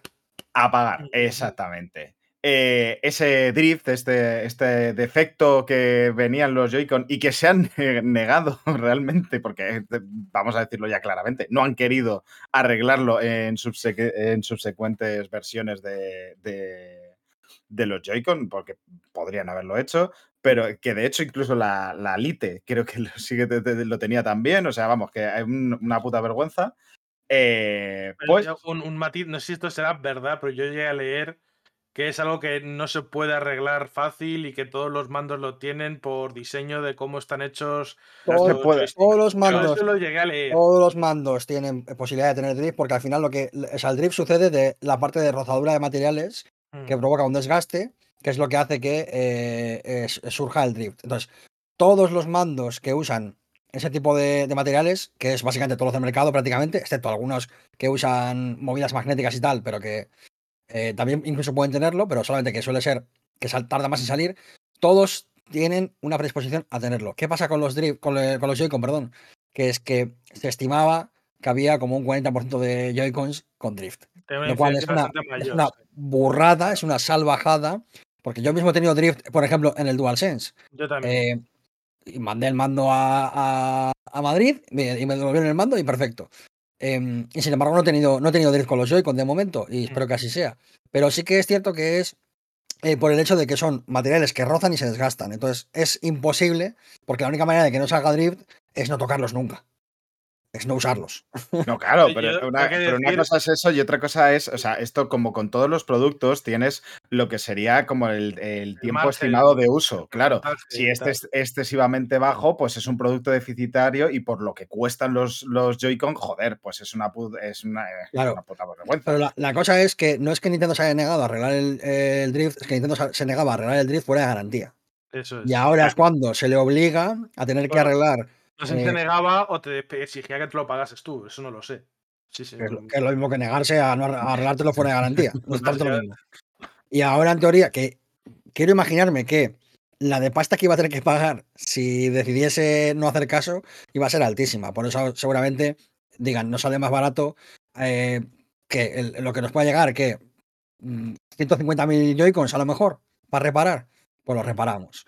Eh, de todas maneras, joder, es que la situación de lo de los Joy-Con es un tema Es que es algo, Telita, algo ¿eh? que lleva ocurriendo desde, desde que salió la Switch y que es que todo el mundo conocemos a alguien a que, que le ha pasado.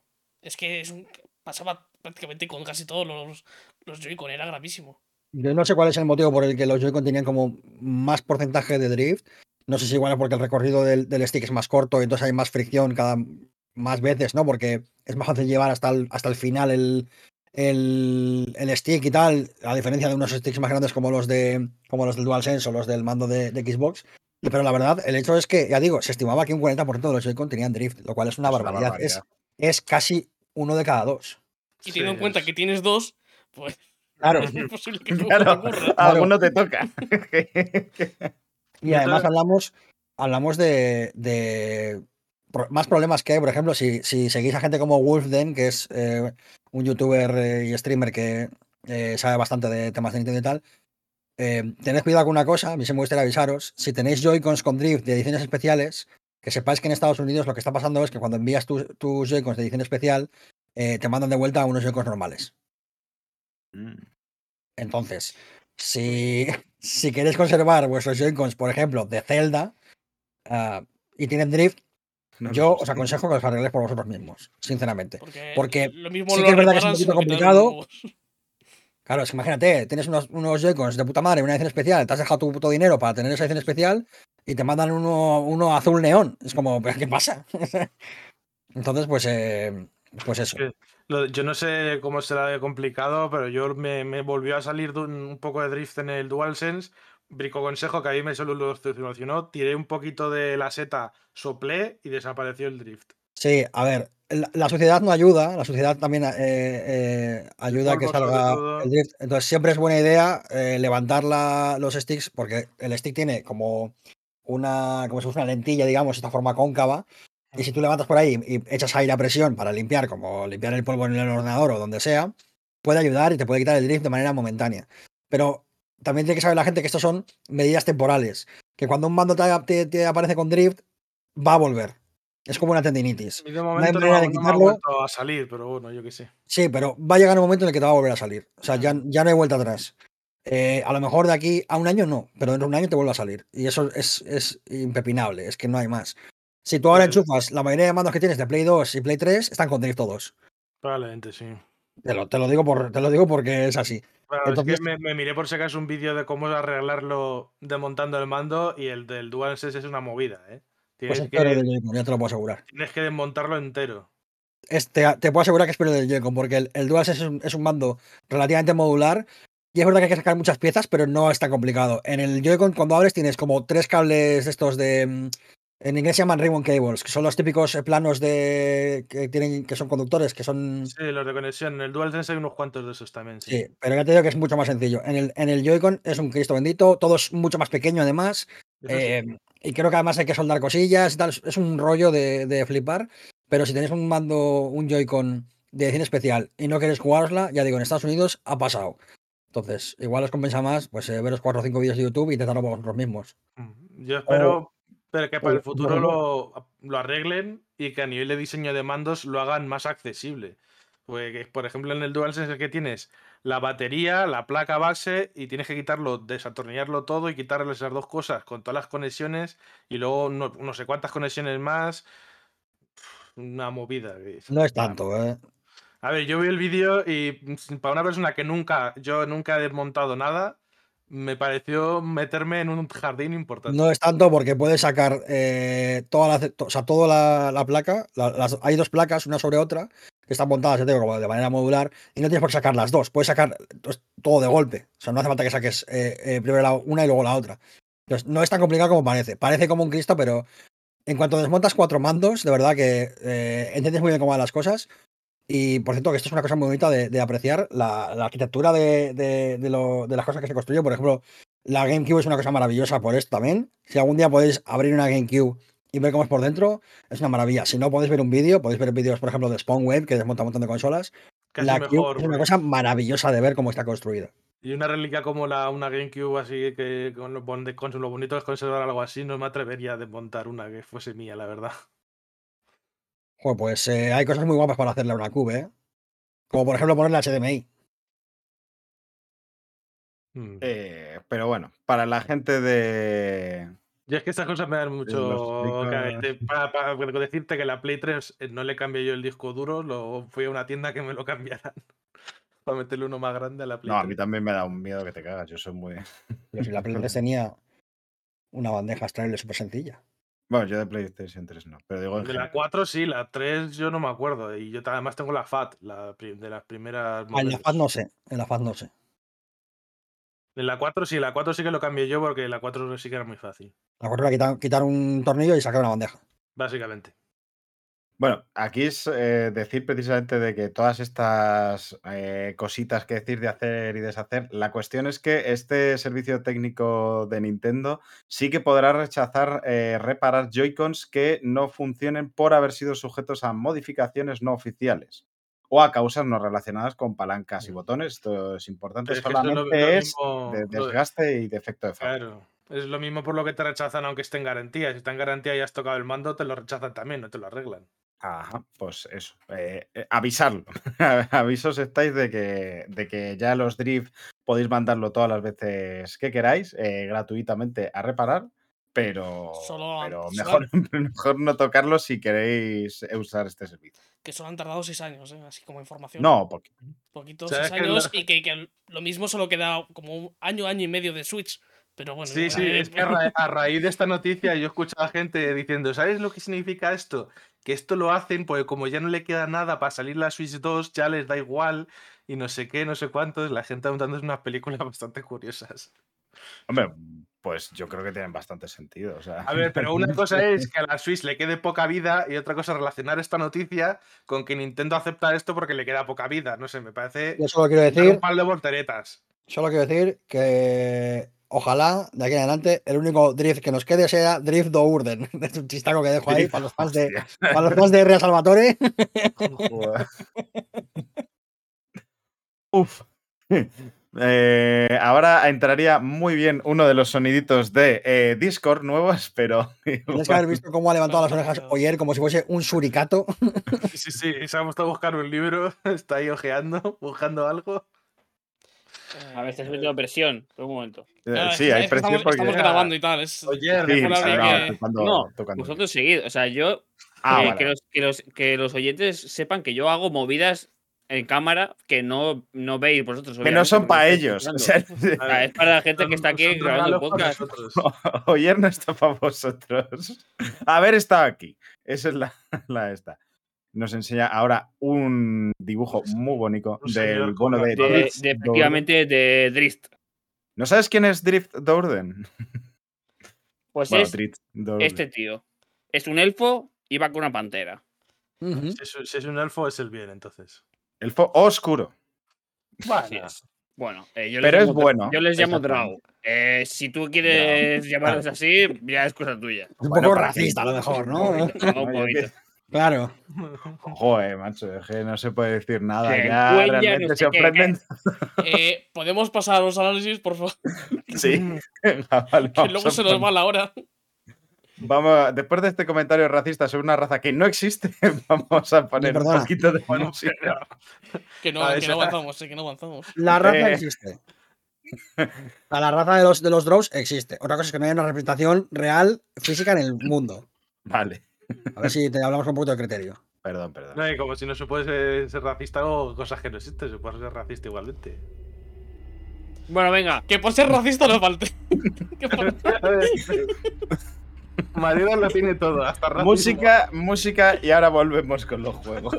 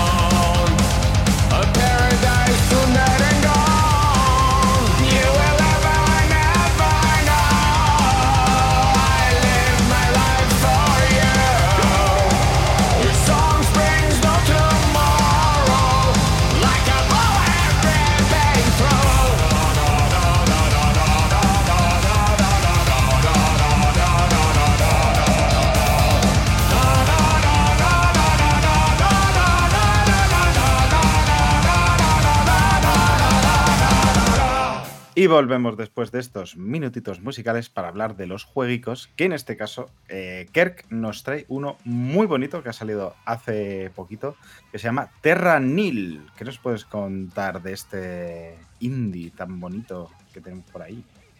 Pues Terra Nil es un juego que ha sacado hace, hace nada el estudio Free Leaves, que es el mismo estudio que sacó Broforce. Esto es una cosa muy graciosa porque es un estudio que no estaba mucho en este tipo de juegos y, y ha sorprendido mucho a la gente. Pero es, Terra un Nil cambio, básicamente, es un cambio bastante radical, ¿no? Desde uno Sí. al otro. sí. Terra Nil es básicamente una especie de juego de estrategia City Builder, pero donde nuestro objetivo no es construir ciudades ni construir estructuras. Nuestro objetivo es repoblar eh, un- unos biomas. Cada mapa, digamos, es un, un bioma diferente, tiene sus propias características y tenemos que ir instalando máquinas que, por ejemplo, nos den energía para poder eh, poner generadores que nos permita, por ejemplo, limpiar el aire, subir la humedad, eh, volver a plantar plantas, crear bosques, eh, crear todo tipo de em, biodiversidad que nos permita recuperar los animales de la zona, las plantas, etcétera. Entonces, una vez, lo interesante del giro de este juego es que una vez hemos construido todas estas cosas, tenemos que recogerlas todas y reciclarlas. Es decir, no podemos dejar ningún rastro de vida humana en esos biomas. Tenemos que recuperarlos 100% para la naturaleza. Por lo tanto, hay dos puzzles. El primero es repoblar todo y el segundo es recoger absolutamente todo, toda muestra de, de- paso humano, digamos. ¿no? Para lo cual tenemos que usar herramientas que tenemos, por ejemplo, como una especie de, de tubos gigantes que absorben lo que hay alrededor. em, diferente tipo de, herramienta que destruye lo que hemos ido haciendo, lo, recicla y lo usa para otras cosas. Y luego marcharnos de esa zona del planeta, digamos, ¿no? Porque al final cada, cada mapa, cada bioma es una zona de un planeta que tenemos que ir eh, repoblando. Todo esto nos lleva también luego a tener eh, un- una, una especie de misión, porque realmente la misión es hacer un semillero para poder tener muestras de las plantas y de los animales de cada zona para que no se extingan mientras los repoblamos. Y la verdad es que es un juego muy divertido. Es un, es un juego eh, muy sencillo de entender, pero que tiene siempre su complejidad de... Más de una vez me he encontrado con, con, eh, la necesidad de volver a empezar un nivel desde cero, porque una vez ya he comprendido cómo funciona bien ese bioma, ese ecosistema, es cuando he dicho, vale, ahora haría todo esto muy diferente, entonces lo vuelvo a cargar. Tienes la posibilidad de cargar todo el nivel o de cargar la última fase, porque hay ciertas fases, por ejemplo, está la fase de, de replantar, eh, está la, la fase de crear los biomas, porque una cosa es plantar plantas y, digamos, devolver el verdor a una zona, pero luego tenemos herramientas para, por ejemplo, crear, un, um, una zona de, de- lagos o un bosque profundo o un manglar, y eso hay que crearlos aparte. Entonces, cada fase, digamos, se puede retroceder también, para que no tengas que reiniciar todo el nivel. Entonces, al final es un juego de un poco de estrategia que tiene una manga relativamente ancha eh, y, que al final es muy, muy divertido de jugar. No es sencillamente largo, me, me llevó poquitas horas pasármelo, pero, pero sí que es verdad que es un, es un juego que me gusta mucho. Visualmente es muy bonito, está muy guay ver simplemente luego pues, los cervatillos paseando por allí. Tienes un modo foto en el que puedes ver eh, todo como muy de cerca y tal, y, y puedes observar un poco la naturaleza como, como está. Una de las partes más guays es eh, una vez porque tienes un, tienes un dispositivo es un dispositivo como de rastreo para ir buscando eh, animales en la zona. Entonces, una vez tú encuentras, por ejemplo, te, pone, eh, tal animal le gustan los humedales que están cerca de, bosques profundos, por ejemplo, ¿no? Entonces tienes una, especie como de radar, lo vas, vas poniéndolo en las diferentes zonas del mapa, tienes que haber creado lo, su- lo suficiente para que puedan vivir, y una vez lo encuentras en esa zona, aparecen esos animales. Entonces luego les puedes observar cómo están por ahí, entonces pues, puedes, puedes ver patitos, eh, subiendo por un río, eh, cervatillos dando vueltas, eh, pájaros y tal. Y es muy guay ver cómo, por ejemplo, subiendo la humedad de repente empiezan las lluvias. Las lluvias ayudan a que se extienda más el verde, eh, con lo cual es más fácil, por ejemplo, eh, llenar esquinas del mapa a las que no llegas porque no te llega la energía, porque la energía tiene un radio de acción. Y, y tiene todo como un equilibrio muy bonito, sobre todo con luego ese gesto de recogerlo todo. Y al final que quede una foto, digamos, queda, queda como una foto de, de la biodiversidad muy, muy chula. Eh, lo, lo único que no me que no me convence es un poco a nivel casi ya de metajuego el, el hecho de. Cuando hemos terminado la historia principal, tenemos unas versiones alternativas de los mapas, eh, que son más un desafío que otra cosa. Y creo que rompen un poquito con el, con el mensaje del juego, que es un mensaje muy bonito em, y muy necesario hoy en día, ¿no? Que es eh, este tema de, de, bueno, de que estamos destruyendo eh, la biodiversidad, de que estamos destruyendo el único planeta que tenemos y de que estamos bien jodidos en ese nivel, ¿no? Y que, que habría que hacer algo por, por, por repoblar zonas que, que hemos destruido con, con la actividad humana y, y, y, bueno, que hay que tener cuidado en general, ¿no? Oye, buen Y Que la, juego, bio- además, que la- Qué buen momento además para hablar justo con la noticia que ha salido hoy de, de la de Doñana y la Junta de Andalucía y demás. Pues claro. Sí, y de cierto señor de Castilla-La Mancha cuestionando si el CO2 es contaminante o no. Entonces, hay mucho trabajo que hacer, ya lo sabemos. Hay mucho detrás también, ya sabemos que hay mucho eh, ecocapitalismo y muchas mierdas y tal. No creo que, que Terranil tenga como un grandísimo discurso, pero sí que creo que es una propuesta clara de lo que quiere, lo que quiere hacer, ¿no? Que esto es lo que estamos perdiendo. Y además me gusta mucho que no solamente presenta como zonas verdes idílicas, como parajes idílicos de verdor, también hay zonas como mucho más rudas, ¿no? Hay zonas volcánicas incluso también. eh, lo cual me recuerda mucho a, el drama político y social que está viviendo, por ejemplo, Canarias con el tema de los pisos turísticos y tal. Y, y proyectos que se están haciendo en zonas de eh, zonas protegidas, que no están siendo respetadas para nada, ¿no? Eh, creo que hay acierta, por ejemplo, pero sí que creo que ese, ese discurso a través de la mecánica que tiene eh, se pierde un poco cuando lo que te pide es un poco como eh, competir, ¿no? Como diciendo, este es el extra, aquí es donde tienes que ir a tope, aquí es donde va a ser más difícil que nunca, mira cuántos puntos, mira cuánto tal, mira cuánto... Como que esa, esa parte de, de- de después de haber terminado la historia me deja un, poquito mal sabor de boca. No porque mecánicamente sea malo, sino al revés, son, son puzzles em, bastante complejos en el sentido de que hay que esforzarse bien para hacer todo, eh, todos los objetivos. Eh, porque no solamente hay que repoblar, sino que hay que, por ejemplo, subir la temperatura, luego bajarla eh, para que aparezcan X animales, tal, no sé qué, todo este rollo. Pero sí que es verdad que como que esa, esa propuesta de ahora, ahora es más difícil, ¿no? Ahora vamos a hacer como la versión em, competitiva de, de lo que antes era casual, ¿no? Tiene ese rollo que es como que me rompe un poquito el, el discurso del juego y, y que era también un poco el marketing del juego, ¿no? Que era vamos a repoblar estos sitios. Y es O una sea- penita que ese detalle que ah, no, no sé, no me termina de convencer. Em, ya digo que es algo mucho más poco a sencillo de que es cuando, cuando se le ve que es juego, ¿no? O sea, la de toda la ilusión de estar haciendo Nunca- algo, ¿no? Que es un poco. Nunca lo de esconde, ¿eh? O sea, no es, no es una no, ya, que- ya, ya, pero, pero que como que me imagino Igual que está cuando se como le ve más es equilibrio. producto, Cuando se le ve que Es es producto más que juego, yo creo igual. Pero. Es que Por, tampoco, otro- ya digo, por- por otro lado, también mm, saben, dijeron que por cada juego que vendiesen iban a donar a una asociación de mm, en defensa de, y protección de la naturaleza. algún- Sí, sí. Sí, ya te digo que no, que tampoco le pido. O sea, no es un, no es un juego que tenga un discurso político tremendo. Mm. Eh, tiene más bien un- una propuesta, ¿no? De, de- de hacer- acercarte a algo que te haga pensar y tal. Por eso me da pena un poco como esa vertiente como más em, eh, nuevo juego plus eh, en hardcore, ¿sabes? Que es como, Mm. me saca un poco Mm. de esa propuesta tan bonita, ese rato tan bonito que pasé, esas horas de, del modo historia que pasé tan, tan, que tanto me gustaron, me, dejó un poco ese mal sabor de boca como, no sé, ahí, ahí me saca un poquito del tema. Pero por lo demás, como juego en sí, funciona muy bien. Es a, mí, a mí el arte del juego me gusta mucho. y es un juego que las horas que te da, eh, yo las pasé muy divertidas pensando dónde poner las cosas. Eh, te va lanzando cada vez cositas nuevas, un monorail para hacer cositas, tal, no sé qué. Está muy, muy guay. Sobre todo eso, el, el giro de, de recoger luego todo le da como una doble profundidad a- al, al primer puzzle que te obliga un poco ya a ir con pies de plomo y ya cuando, cuando pillas un poco cómo va la cosa, vas un poquito eso, con pies de plomo para, para poder colocar todo de manera estratégica que luego se pueda recoger. Y, y la verdad es que está, está muy, muy guay. Todo, ya digo, visualmente es muy bonito. Eh, todos los efectos de. Hay un, hay un cacharro, por ejemplo, que lo que hace es lanzar una especie como de. como de. mm, eh, un golpe en la tierra que hace un, un agujero. Y si hay agua por el medio, se llena de agua. ¿no? Es, para, es para crear ríos.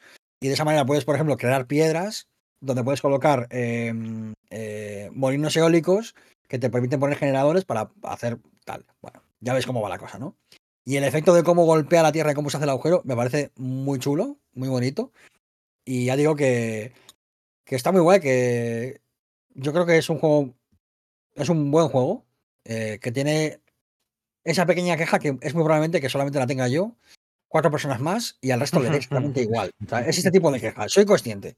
Soy consciente de que es una, es una queja de hipster de malasaña con las gafitas eh, diciendo, actually, eh, lo sé, pero también creo que está ahí.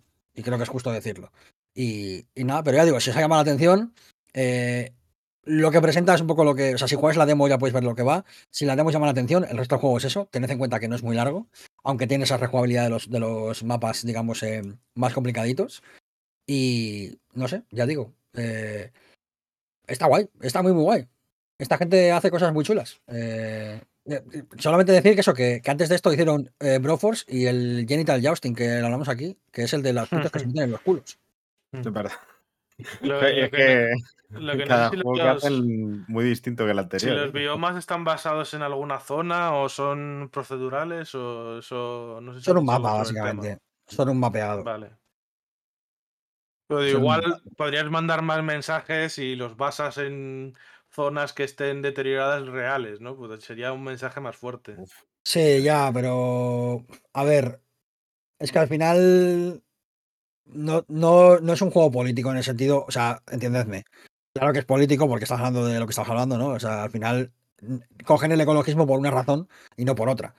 Pero no es un juego que tenga como un discurso político eh, fundado, serio, tal. No, más bien es un poco el. Vamos a aprovechar esto que nos preocupa para hacer un juego que O pueda sea, generar más- una conversación. Eh, tiene más un mensaje que un discurso, ¿no? Por así Sí. decirlo. Es más un eslogan que un. Un eslogan, sí. Que, que un discurso, eso es, sí, sí. Pero como juego de estrategia, eh, como, como City Builder y tal, a mí me ha gustado. Me ha gustado porque me parece, me parece sencillo, pero a la vez me parece que da mucho juego y que, y que, que hay mapas que de verdad te lo tienes que pensar y tienes que darle un poquito al coco y decir, uh, voy a ver si coloco esto aquí, igual me la juego, tal. E intentar arreglar un fallo que has cometido en la primera fase, cuando estás en la tercera, eh, ojo, ¿eh? Ojo. Y que, y que el concepto en realidad, claro, es City Builder. Por un lado es City Builder, entre comillas, pero luego es de City Builder, ¿no? Es Claro. decir, tienes que hacer el- el- la ida y la vuelta, ¿no? Que, que me recuerda a un juego que estoy empezando a jugar ahora, el Pizza Tower, pero, pero que te- me gusta mucho. Es el Pizza. Tower de los juegos de estrategia City Builder, efectivamente, sí, sí. sí, sí. Esto no lo irás en ningún otro podcast.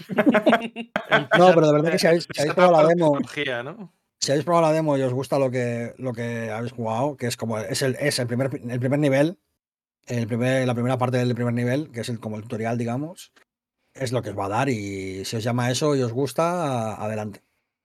Mm, Yo lo jugaré en algún momento. Porque si la demo sí que me gustó mucho, solo que ahora estoy con otros otros juegos, así que en algún momento lo Me jugaré. pasa. El Devil May ¿Puedo Cry mirar? 5.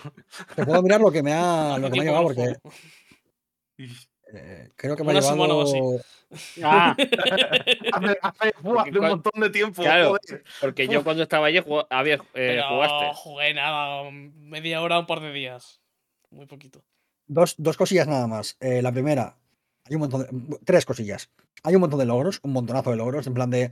con. como con. requisitos muy específicos. Está guay si te gusta rejugarlo. Eh, me ha llevado unas 6 horas. 6-7 horas. Es un juego relativamente corto. eh, sin rejugar mucho y tal y todo ese rollo, ¿eh? Y otra cosa que, em, que puede pasar es que a lo mejor hay más contenido de Terranil, ¿eh? Porque la- parece ser que ha vendido muy muy bien. Y la desarrolladora está muy contenta y a lo mejor. A lo mejor hay más noticias de Terranil en el futuro, ¿eh? O sea que atentos. A lo mejor meten mi- microtransacciones. Eh, salva este árbol. Está- Salva este árbol por un euro. si no quieres que muera este árbol, Paga 0,99. El buah, árbol, el árbol sale te, diciendo. te voy a decir una eh, cosa. Si lo hiciesen como metacrítica de las microtransacciones, me parecería muy Claro, guapo. eh, realmente. La- la- el árbol diciendo. eh, la- tienes que salvarme. Manda un euro a esta dirección. Las máquinas patrocinadas por Coca-Cola y cosas así. Ay. Ay, muy No vale a la vez porque no me entero de las, ri- de las bromas y me quiero reír. Bueno, hay gente que corta más que otra. Pues solo voy a decir eso. Así es. Los carniceros cortan más que. que los pescaderos. no, la verdad que no. No, que, que quien venda frutos secos. Por ejemplo. por ejemplo.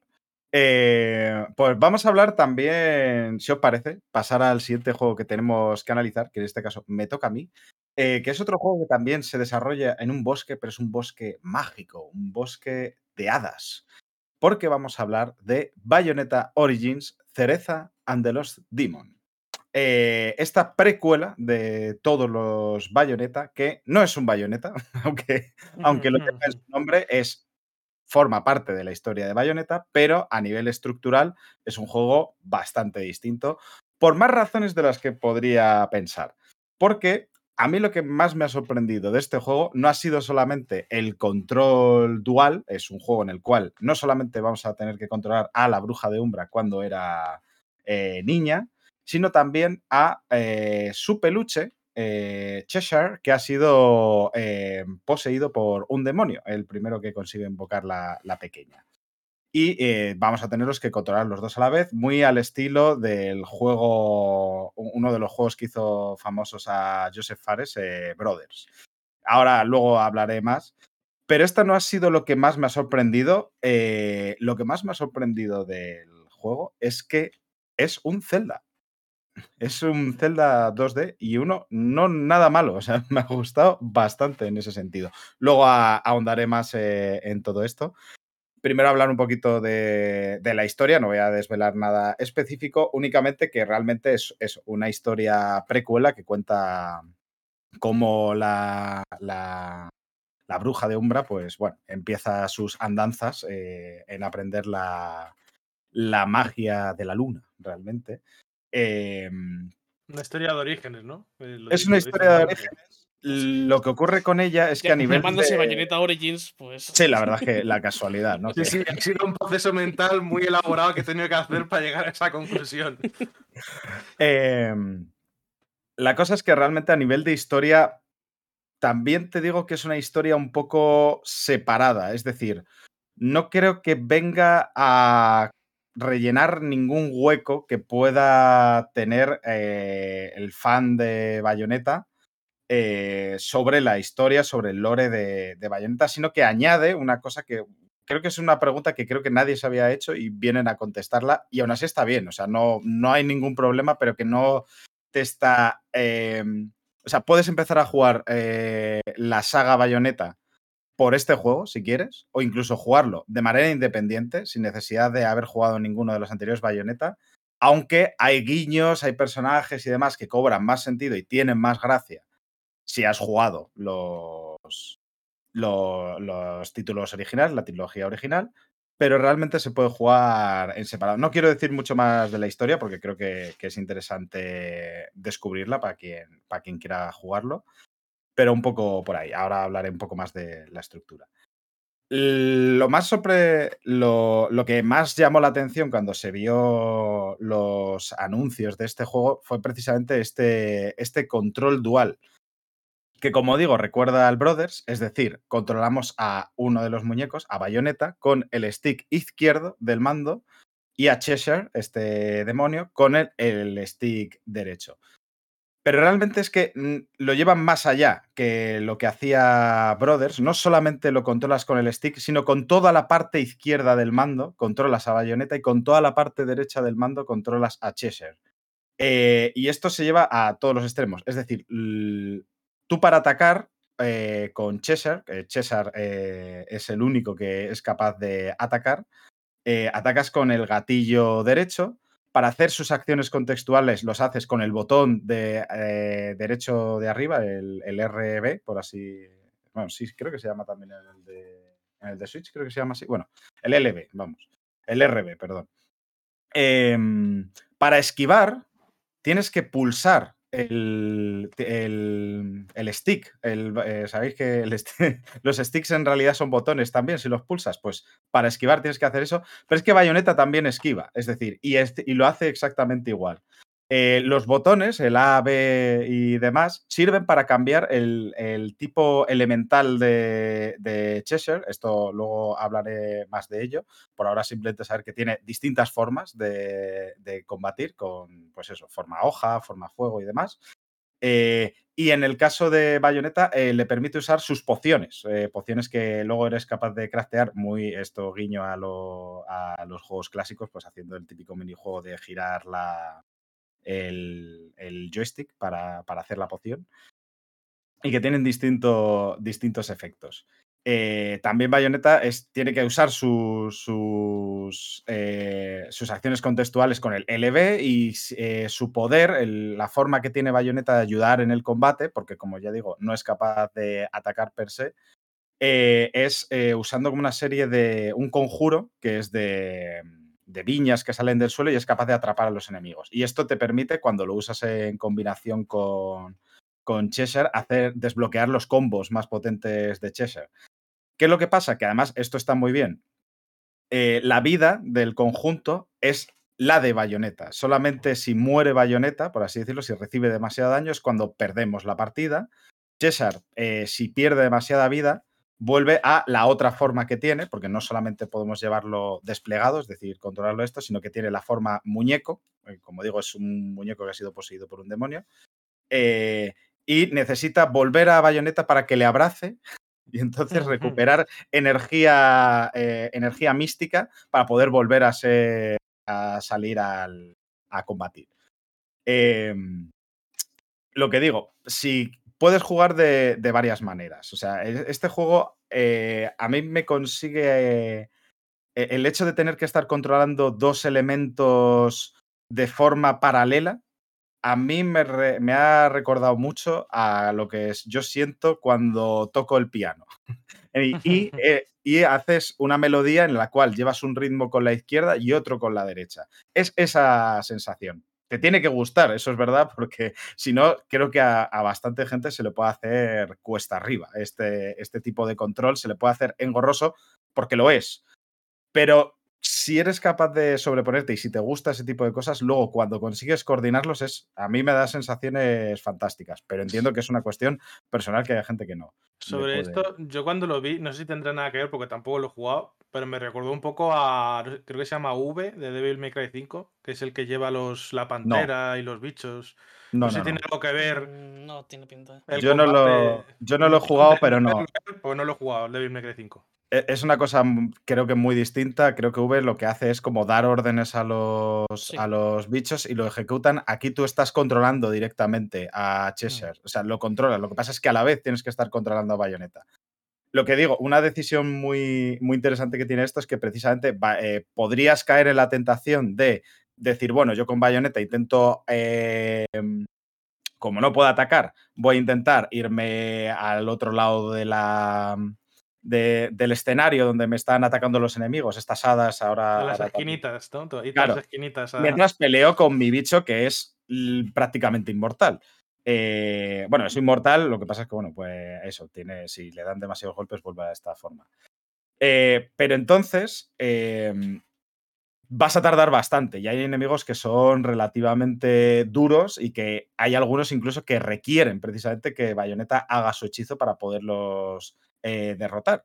Entonces, tiene ese, ese punto de riesgo-recompensa porque, claro, si quieres acelerar el combate y si quieres sacarle todo el jugo, porque tiene bastante, aunque no sea un nivel los bayonetas clásicos, este es bastante más sencillo que, que un bayoneta, eh, que, los bayonetas normales en cuanto a combate. Sí que se le nota ahí toda la el saber hacer de Platinum para hacer un combate que puede llegar a ser bastante intenso e interesante con la propuesta que tiene.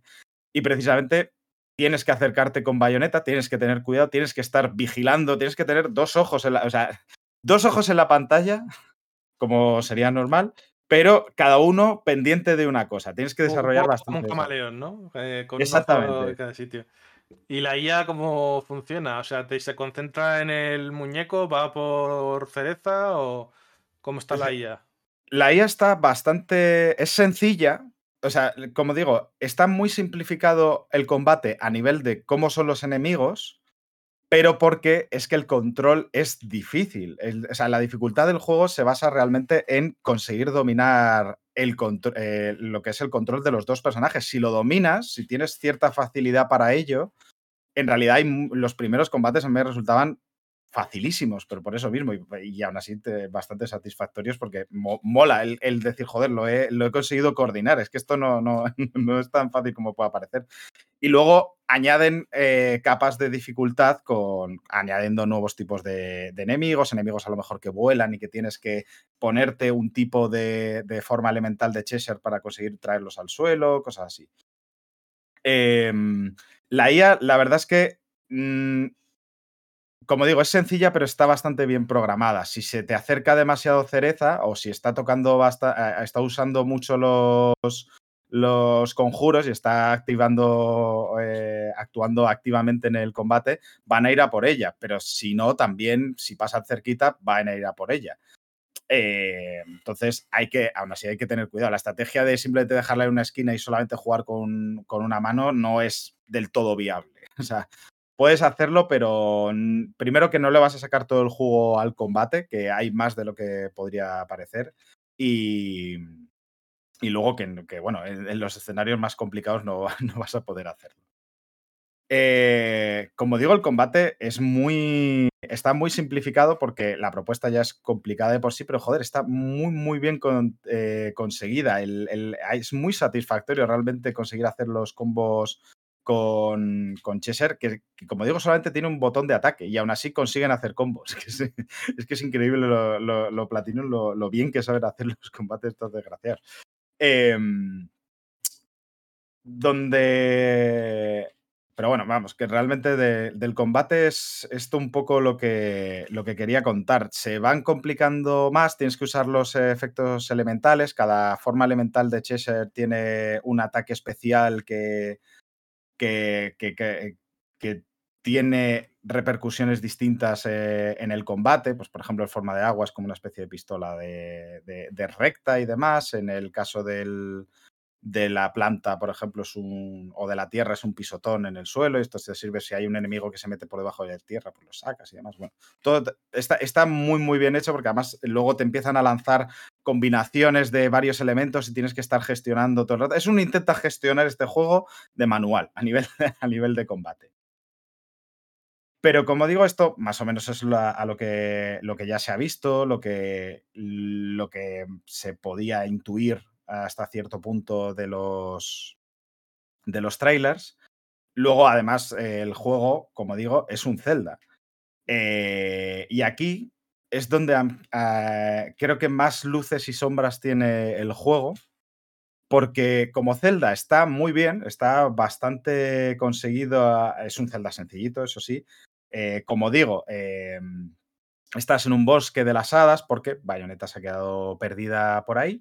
Entonces tiene que encontrar una forma de salir de este bosque y la forma que tiene, oh sorpresa, es encontrar los cuatro orbes elementales. Una cosa que nunca tampoco se ha escuchado.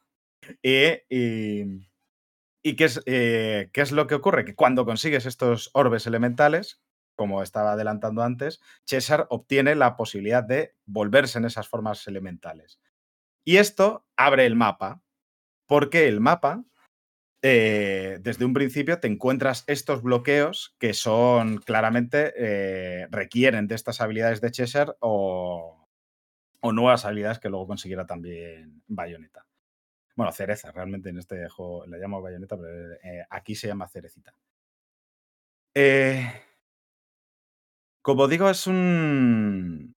Es el, el Zelda, como Zelda está muy bien logrado, luego se le nota mucho la, el cómo está inspirado en no solamente los Zeldas 2D clásicos, sino también la inspiración en Breath of the Wild.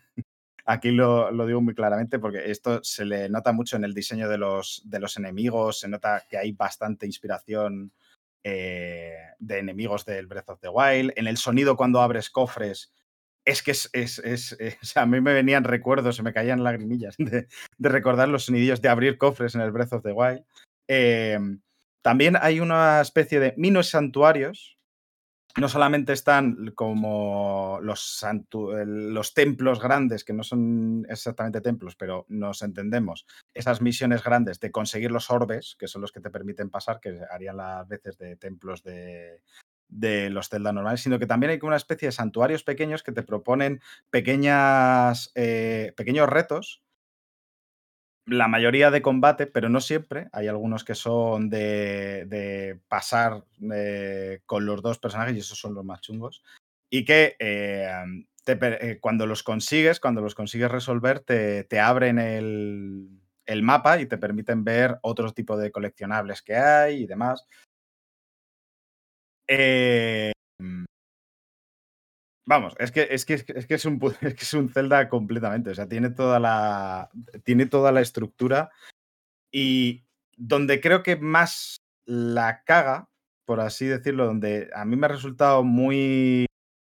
Muy satisfactoria. Aquí es donde creo que se le nota que el estudio no está tan acostumbrado a hacer este tipo de juegos. Y aunque les valoro el esfuerzo de intentar haberlo hecho, pues me gustaría que para los siguientes lo solucionasen, es en el hecho del mapa. Porque si bien el mapeado está bien, está muy resuelto, es, joder, es muy bonito de ver el juego y el diseño de los niveles es bastante, bastante correcto. eh, hasta incluso yo diría que, bastante bueno.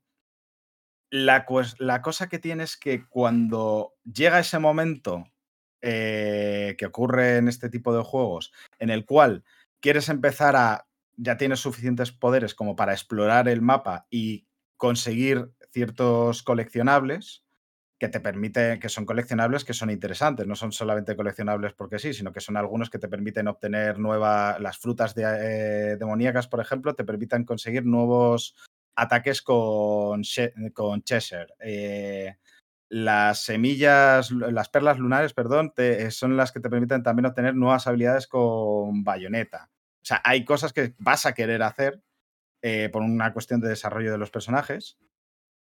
Em, el problema que tiene es que el mapa que te ponen es súper engorroso de controlar y muy poco intuitivo. No sabes realmente dónde estás. Y esto es, y esto es un problema por lo que te digo, porque por cómo están hechos los escenarios, porque la cámara sigue por arriba a Bayonetta y a Cheshire, eh, pero eh, de una forma que se va moviendo según el escenario. Y esto hace que no sea muy fácil hacerte una idea de dónde están las cosas con respecto al mapa. Es decir, tú puedes estar pasando al lado de una perla lunar, por ejemplo, y decir, joder, en el mapa me lo está marcando aquí.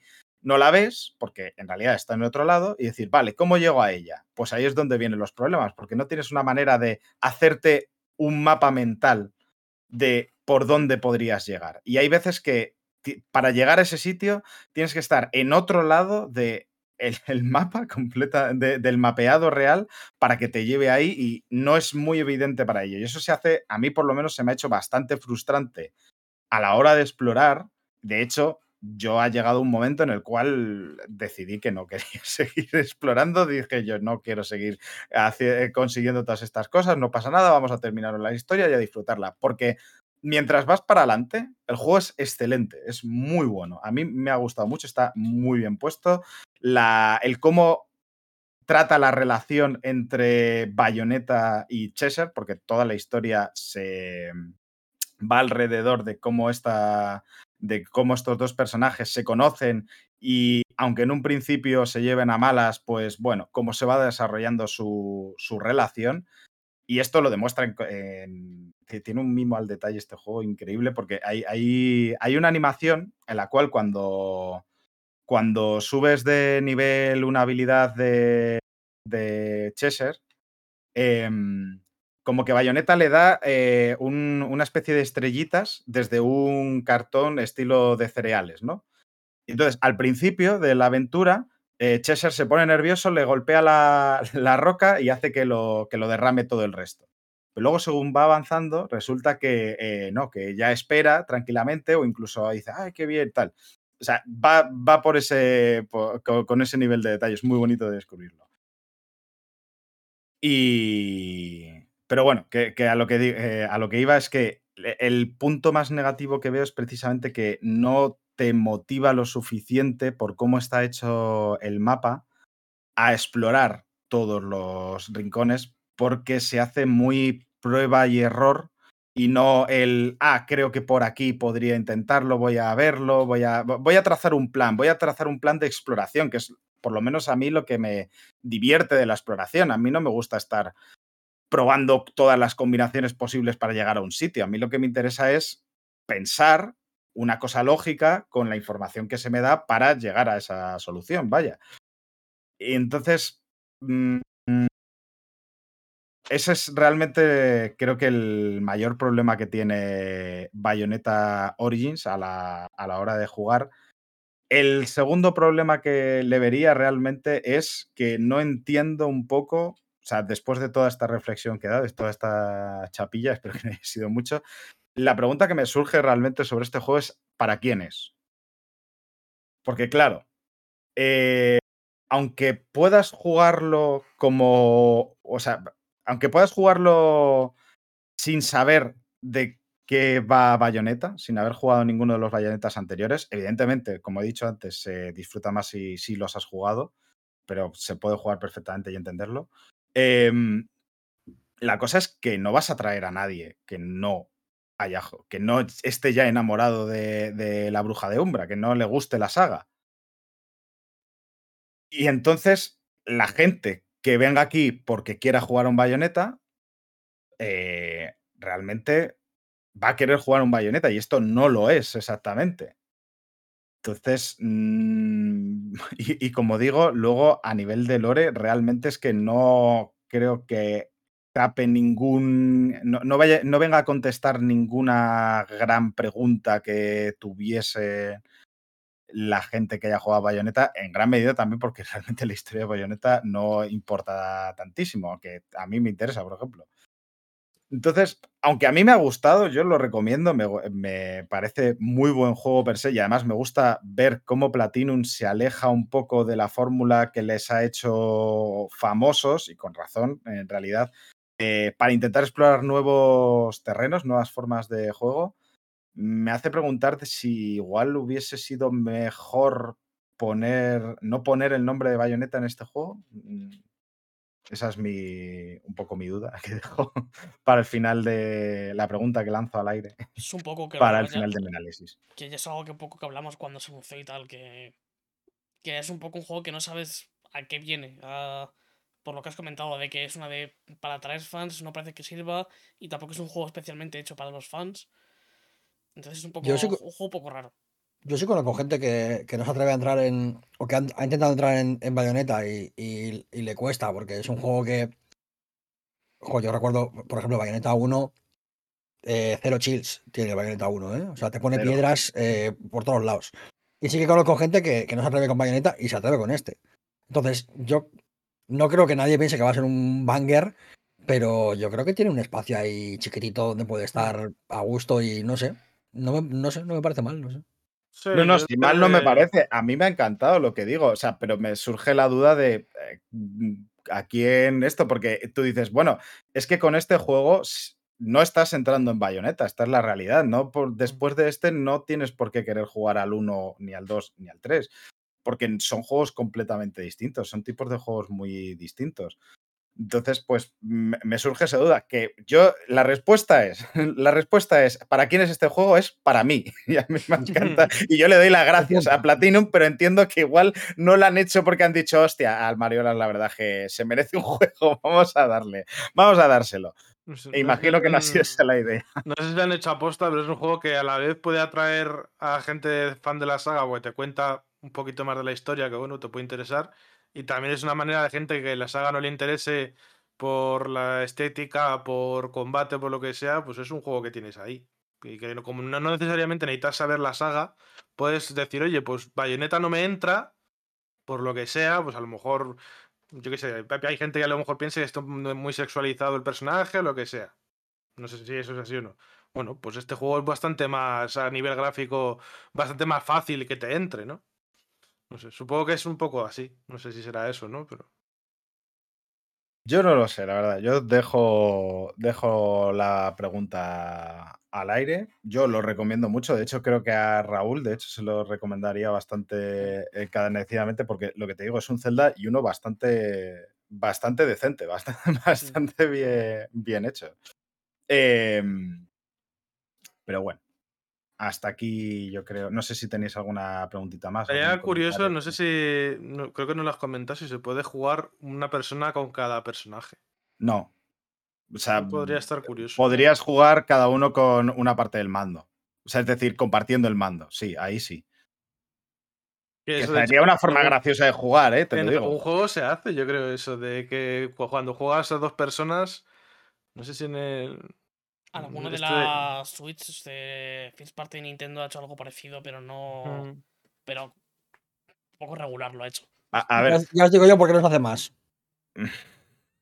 A ver, yo os recomiendo de verdad jugarlo tú, eh, tú solo sola porque si te, si te hace cosquillitas en el cerebro, estas cosquillitas gustosas, el hecho de, de dominar algo que en sí es difícil, eh, pues eso, es que es, que es que como tocar el piano, o sea, tocar el piano es, es difícil por tener que coordinar eh, la- las dos manos de una forma distinta, que eso eh, al- el cerebro no está, no, no está acostumbrado a ese tipo de cosas, pero si te gusta el que de pronto poder hacer ese tipo de cosas, este juego te va a gustar mucho porque es que está pensado completamente todo eso. A mí el hecho de que el mando esté completamente dividido y se lleve hasta los últimos extremos, un lado para un personaje y otro para otro, me parece una genialidad total, porque precisamente te, te ayuda un poco a, a- a- empezar a, a- a coordinarlo de esa manera, que es como la de, vale, Cereza es la izquierda y, y Cheshire es la derecha, tengo que estar ahí con todo eso.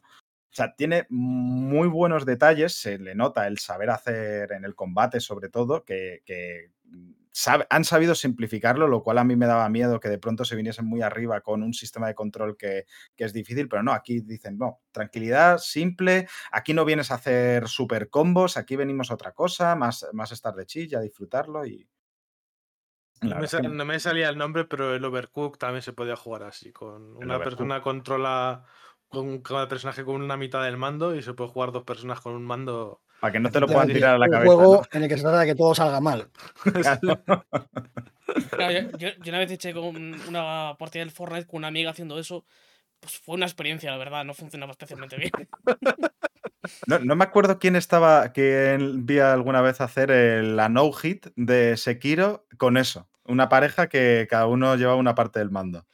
Flipas. flipas, flipas. Madre mía. No sé si era una, un speedrun o algo bueno.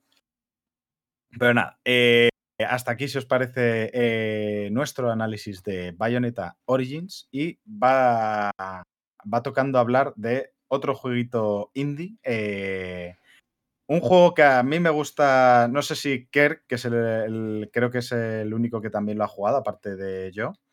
eh, es un juego que me gusta definir como eh, survival horror, porque está hecho en el mar y es un survival que es el Dredge, el juego de pescar y eh, igual te llevas un pulpo tuliano, ¿no? Es un poco...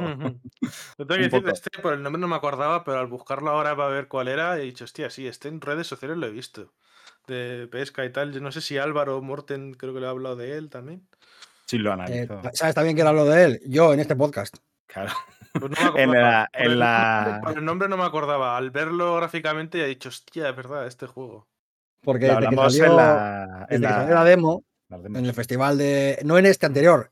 En el, eh, o sea, en el último no, en el anterior a este ya. Ya dije que este juego pintaba muy bien. Y efectivamente, eh, se cumplieron todos los pronósticos. Amén. Melocotonazo eh, de frutería local, eh, producto cercano, eh, pagando bien al agricultor. Esto, esto es un poco el resumen de este juego. Es un pepino. Es un pepino, en este caso, em, cósmico, no eh, por el espacio, sino por los horrores. ¿De qué va Dredge? De- bueno, Dredge, pues si no te importa que, que tome el timón de este No, no, no, no. eh, Yo descanso aquí un poquito. Ahí está, ojito, eh, fina, eh. Dredge es la historia de un pescador que de repente, en mitad de la noche, se, se le viene la noche y pega un ostión y aparece en un, un pueblecillo, allí, de la mano de, perdió la mano de Dios, Sí. Perdón. y no sabe lo que le ha pasado y no se acuerda de nada.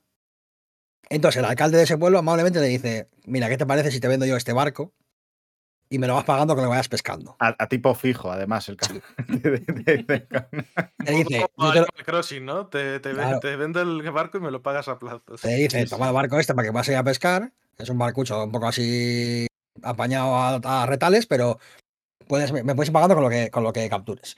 Entonces tú sales a pescar felizmente, ahí a la vera del, a la vera del, del pueblecito, y vuelves a venderle el pescado al pescadero, y de repente empieza a aparecer gente muy rara, todo el mundo está como nervioso, algo raro pasa, y es un juego que tiene constantemente, eh, te das esa sensación de que algo no está bien.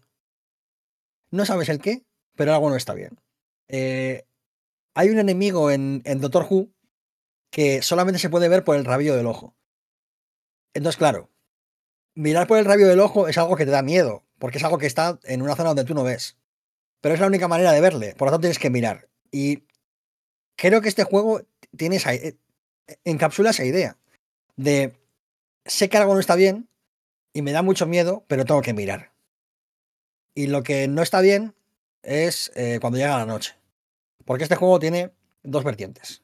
Una es el fabuloso día donde el sol aparece, pescas tus pececitos, y luego está la noche, donde pasan cosas raras y tu salud mental empieza a decrecer como si fuese eh, la llamada de Cthulhu. Me pasa. Antes de eso, incluso, hay momentos en los que. eh, Se llama Noche Madrileña, eso. Yo lo no, quiero hacer mucho spoiler porque, evidentemente, hay, hay spoiler, pero bueno. Eh, hay un momento en el que eh, tú estás pescando felizmente por el día, porque, claro, te avisan, eh, por te dicen por la noche no salgas, que por la noche pasan cosas. Y dices, bueno, pues voy a salir solamente por el, por el día. Y tú estás pescando tranquilamente tu lucio, tu lubina, tu lo que sea, y de repente aparece un pescado a lo mejor que en lugar de tener dos ojos tiene 17. Hmm.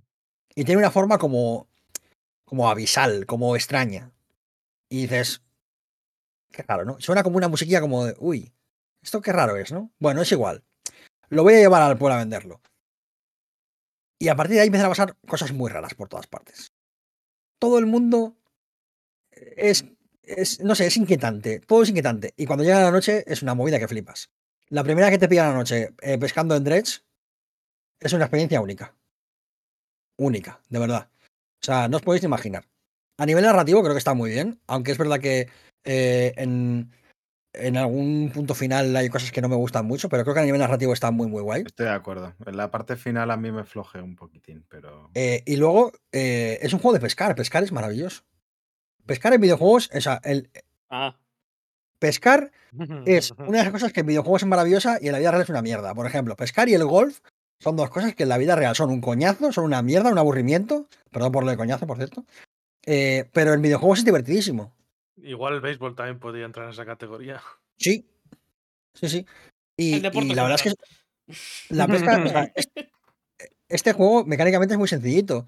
Tienes unos minijuegos de pesca, eh, según lo, que pesques y según qué pez sea, eh, pero básicamente son minijuegos de habilidad de darle a la, a la A en el momento adecuado.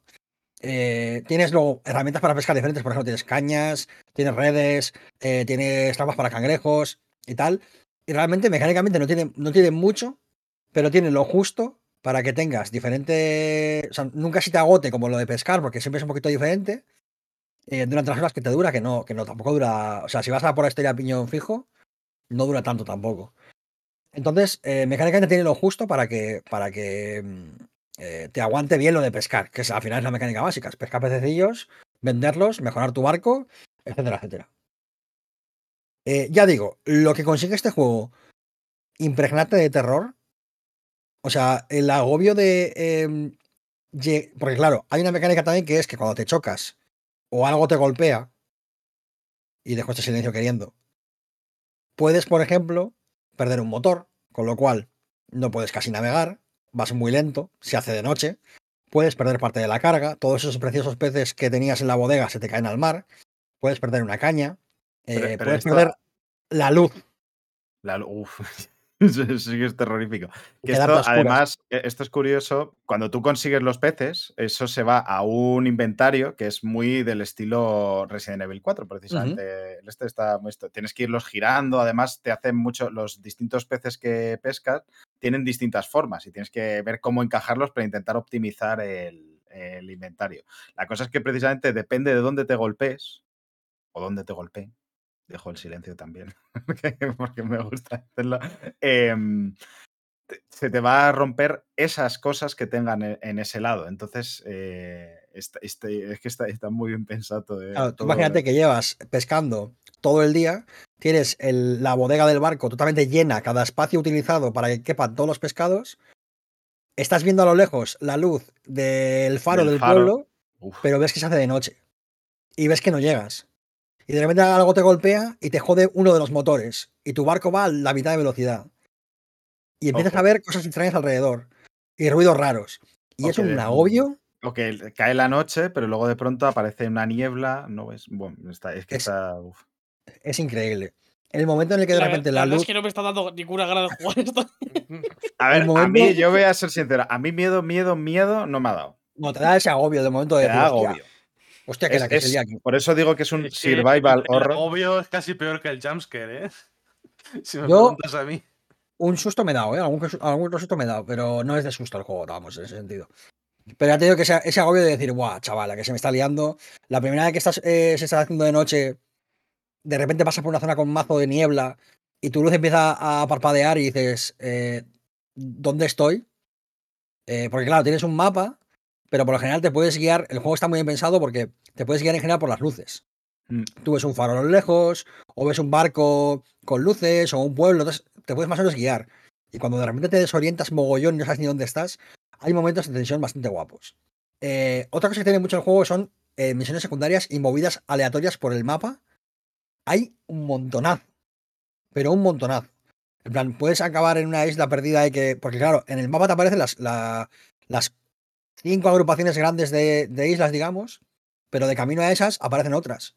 Entonces de repente puede aparecer un campamento, puede haber gente o no, o un laboratorio, o una casa. O Y sea, a veces hay cosas, que, te- que- que me encanta. Lo que, una de las cosas que más me, ha encantado de este juego, que no es tan habitual, es lo, lo bien que, que precisamente lo que criticaba del Bayonetta Origins, lo bien que te, eh, te, incita a la exploración. Es decir, precisamente con esos waypoints que, que tú que sabes que están puestos ahí aposta para que sean conspicuos, pero que tú cuando los descubres sientes que los has descubierto. O sea, esa sensación de descubrimiento la sabe llevar muy, muy bien y eso es por un muy buen diseño de, de- de eso, del mapa. Además, tiene sentido que no aparezcan estos, estos pequeñas hogueras de Dark Souls, digamos, porque al final es lo que son, ¿no? Es como ese punto de guardado en mitad del viaje para que no se te haga de noche. No aparecen en el mapa y tiene sentido porque ya nadie sale a navegar. Porque Mm. la gente tiene miedo. De hecho, la señora que cuida el faro del pueblo en el que apareces es la señora más creepy que yo he visto en mi vida. O sea, es una vieja chota que solo te dice movidas raras y te está diciendo de la que se va a liar. Y tú, pero señora, ¿me quieres dejar en paz? Que me estoy buscando la Sí. vida. Eso está señora. Claro. Entonces, como nadie navega, sí, el pueblo de enfrente se ve y se sabe que allí hay unas islas, no sé qué, pero por el medio, ah, a saber lo que ha pasado. Entonces, como, como nadie más navega, solo navegas tú. Pues claro, te puedes encontrar de repente más cosillas. navega. Bueno, ya me entiendes. Eh, entonces te puedes encontrar cosas muy raras por el camino y tal.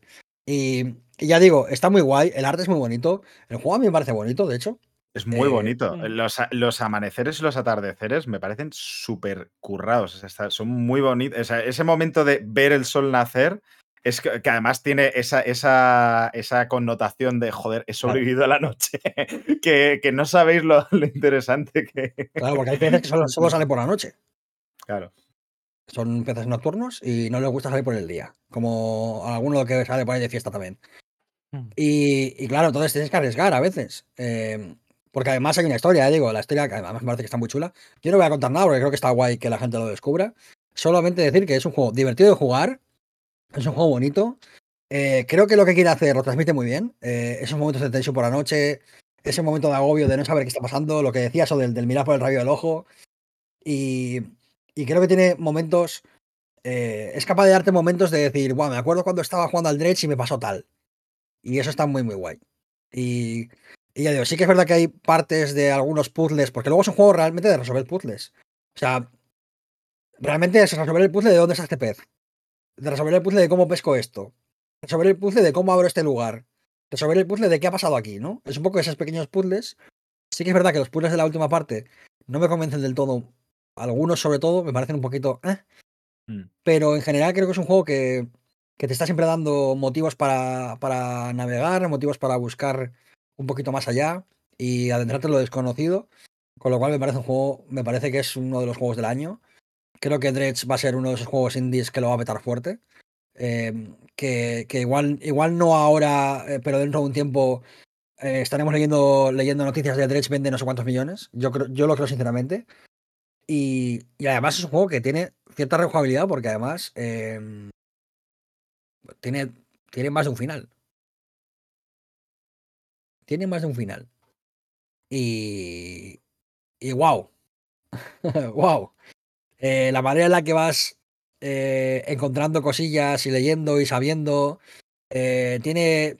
No es tan importante como en un Dark Souls, evidentemente, pero tiene esa narrativa un poquito fragmentada, encontrarte notas por el camino en una botella, eh, algo que te cuenta uno en un, en un sitio, y lo puedes ir un poco relacionando con algunas cosillas, y te da algunas pistillas de cosas y tal, y, y- y creo que creo que mm, es un ejercicio contenido de todo eso que hemos visto en otros juegos, quizás, pues eso, esa narrativa fragmentada, ese terror ambiental, tal.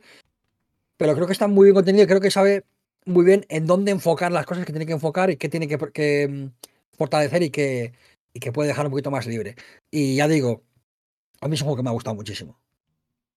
Sí, Me sí, ha gustado me ha flipado también. O sea, me ha, me ha gustado porque además es un poco como hacer de, de cosas que en otros juegos podrían ser incluso molestas, como esos minijuegos, ese gestión del inventario, ese quiero decir a, a- a quien le saben sacarle todo el jugo y que al, al coordinarse todo en una sola cosa sea, sea muy divertido de hacer. O sea, a mí los minijuegos me resultaban divertidos. Eh, el hecho de gestionar el- del inventario era entretenido por lo que digo, los- las formas de los peces y otras cosas que te encuentras, intentar encajarlo, para precisamente el, luego el, el- el tener que eh, ir de un lado para otro eh, navegando. Además está muy conseguida esa, esa sensación de, de, joder, de, de soledad en, en- en la mar y del miedo a la mar realmente, que es un poco lo que más tuliano que eso no hay. Joder, es que está muy, muy, muy, muy bien considerado. Y sobre todo es eso, el, el- el ejercicio de contención que tiene de todo ello para que no se haga pesado en ningún momento. Está en, el en la justita medida para que no se llegue a hacer de- del todo pesado, aunque estoy de acuerdo que la parte final igual es cuando me- más eh, Aún así, ya digo, eh, joder, me recuerda, me acuerdo mucho, me he acordado mucho jugando a este juego. Esto es una flipada de un canteo mío. Pero hay una canción de Grand Fan Railroad que se llama I'm Your Captain. Y es un poco este rollo. eh, no sé si te ha pasado a ti, Mariolas, pero yo eh, desarrollé una relación eh, parasocial con el barco. en plan, no quería que le pasase nada. No, eh, en, joder. cuanto, en cuanto podía, iba a repararlo a toda hostia. como es- esa sensación de que, de que el barco es, era mi única, mi, mi- mi- mi único amigo en el mitad del mar y que era el único que me protegía de, de lo peor del mundo y querer cuidarlo lo máximo posible y, en plan- y darle un Sí, golpe y decir, me cago en la mar salada, ya, la- ya le he dado un golpe al marco, me cago en A- a además, es arreglarlo. que me, me daba rabia eso, el Claro. yo haberlo golpeado, que es como la de no, joder, ten Sí, más cuidado, ten más cuidado que es lo que te da de comer. ¿sabes? Claro, y, y tener esa relación y, y me, reco- me recordaba mucho a, a I'm Your Captain de Grand Funk Railroad, que es un tema que tiene más años que, el- que casi todos los aquí juntos, eh, pero que, que tiene ese rollo de esa relación del, del- del capitán con su barco y tal, y, y, mm, que está muy guay. Los primeros discos de Grand Funk Railroad son muy buenos, por cierto. Una cosa que os dejo ahí. Pues habrá que escucharlo. Luego volan un poquito menos. Cuando se hace el rollo de la American Band a mí me gusta menos. Cuando son Stoner Rock es cuando estaban petándolo fuerte. Eh, Ya estaría. hasta aquí Esa- el programa de He hoy. salido, hemos terminado el programa y ahora quiero jugar tres juegos más. Eh, gracias.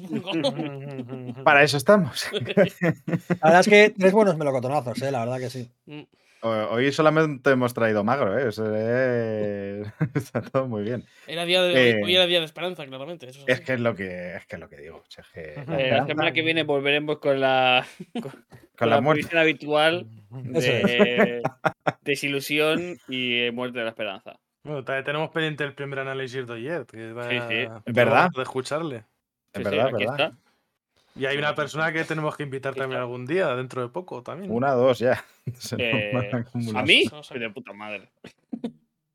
Se nos acumula el trabajo, ¿eh? Oiga, vamos a cerrar esto ya. Vamos a paquetarlo. Venga, sí, porque hoy ya bastante hemos trabajado. No nos vamos a ir sin antes agradeceros a todas, todos y todes por estar ahí escuchándonos. Muchas gracias, eh, Kerk, Raúl, Oyer y Sergio, por estar aquí una vez más.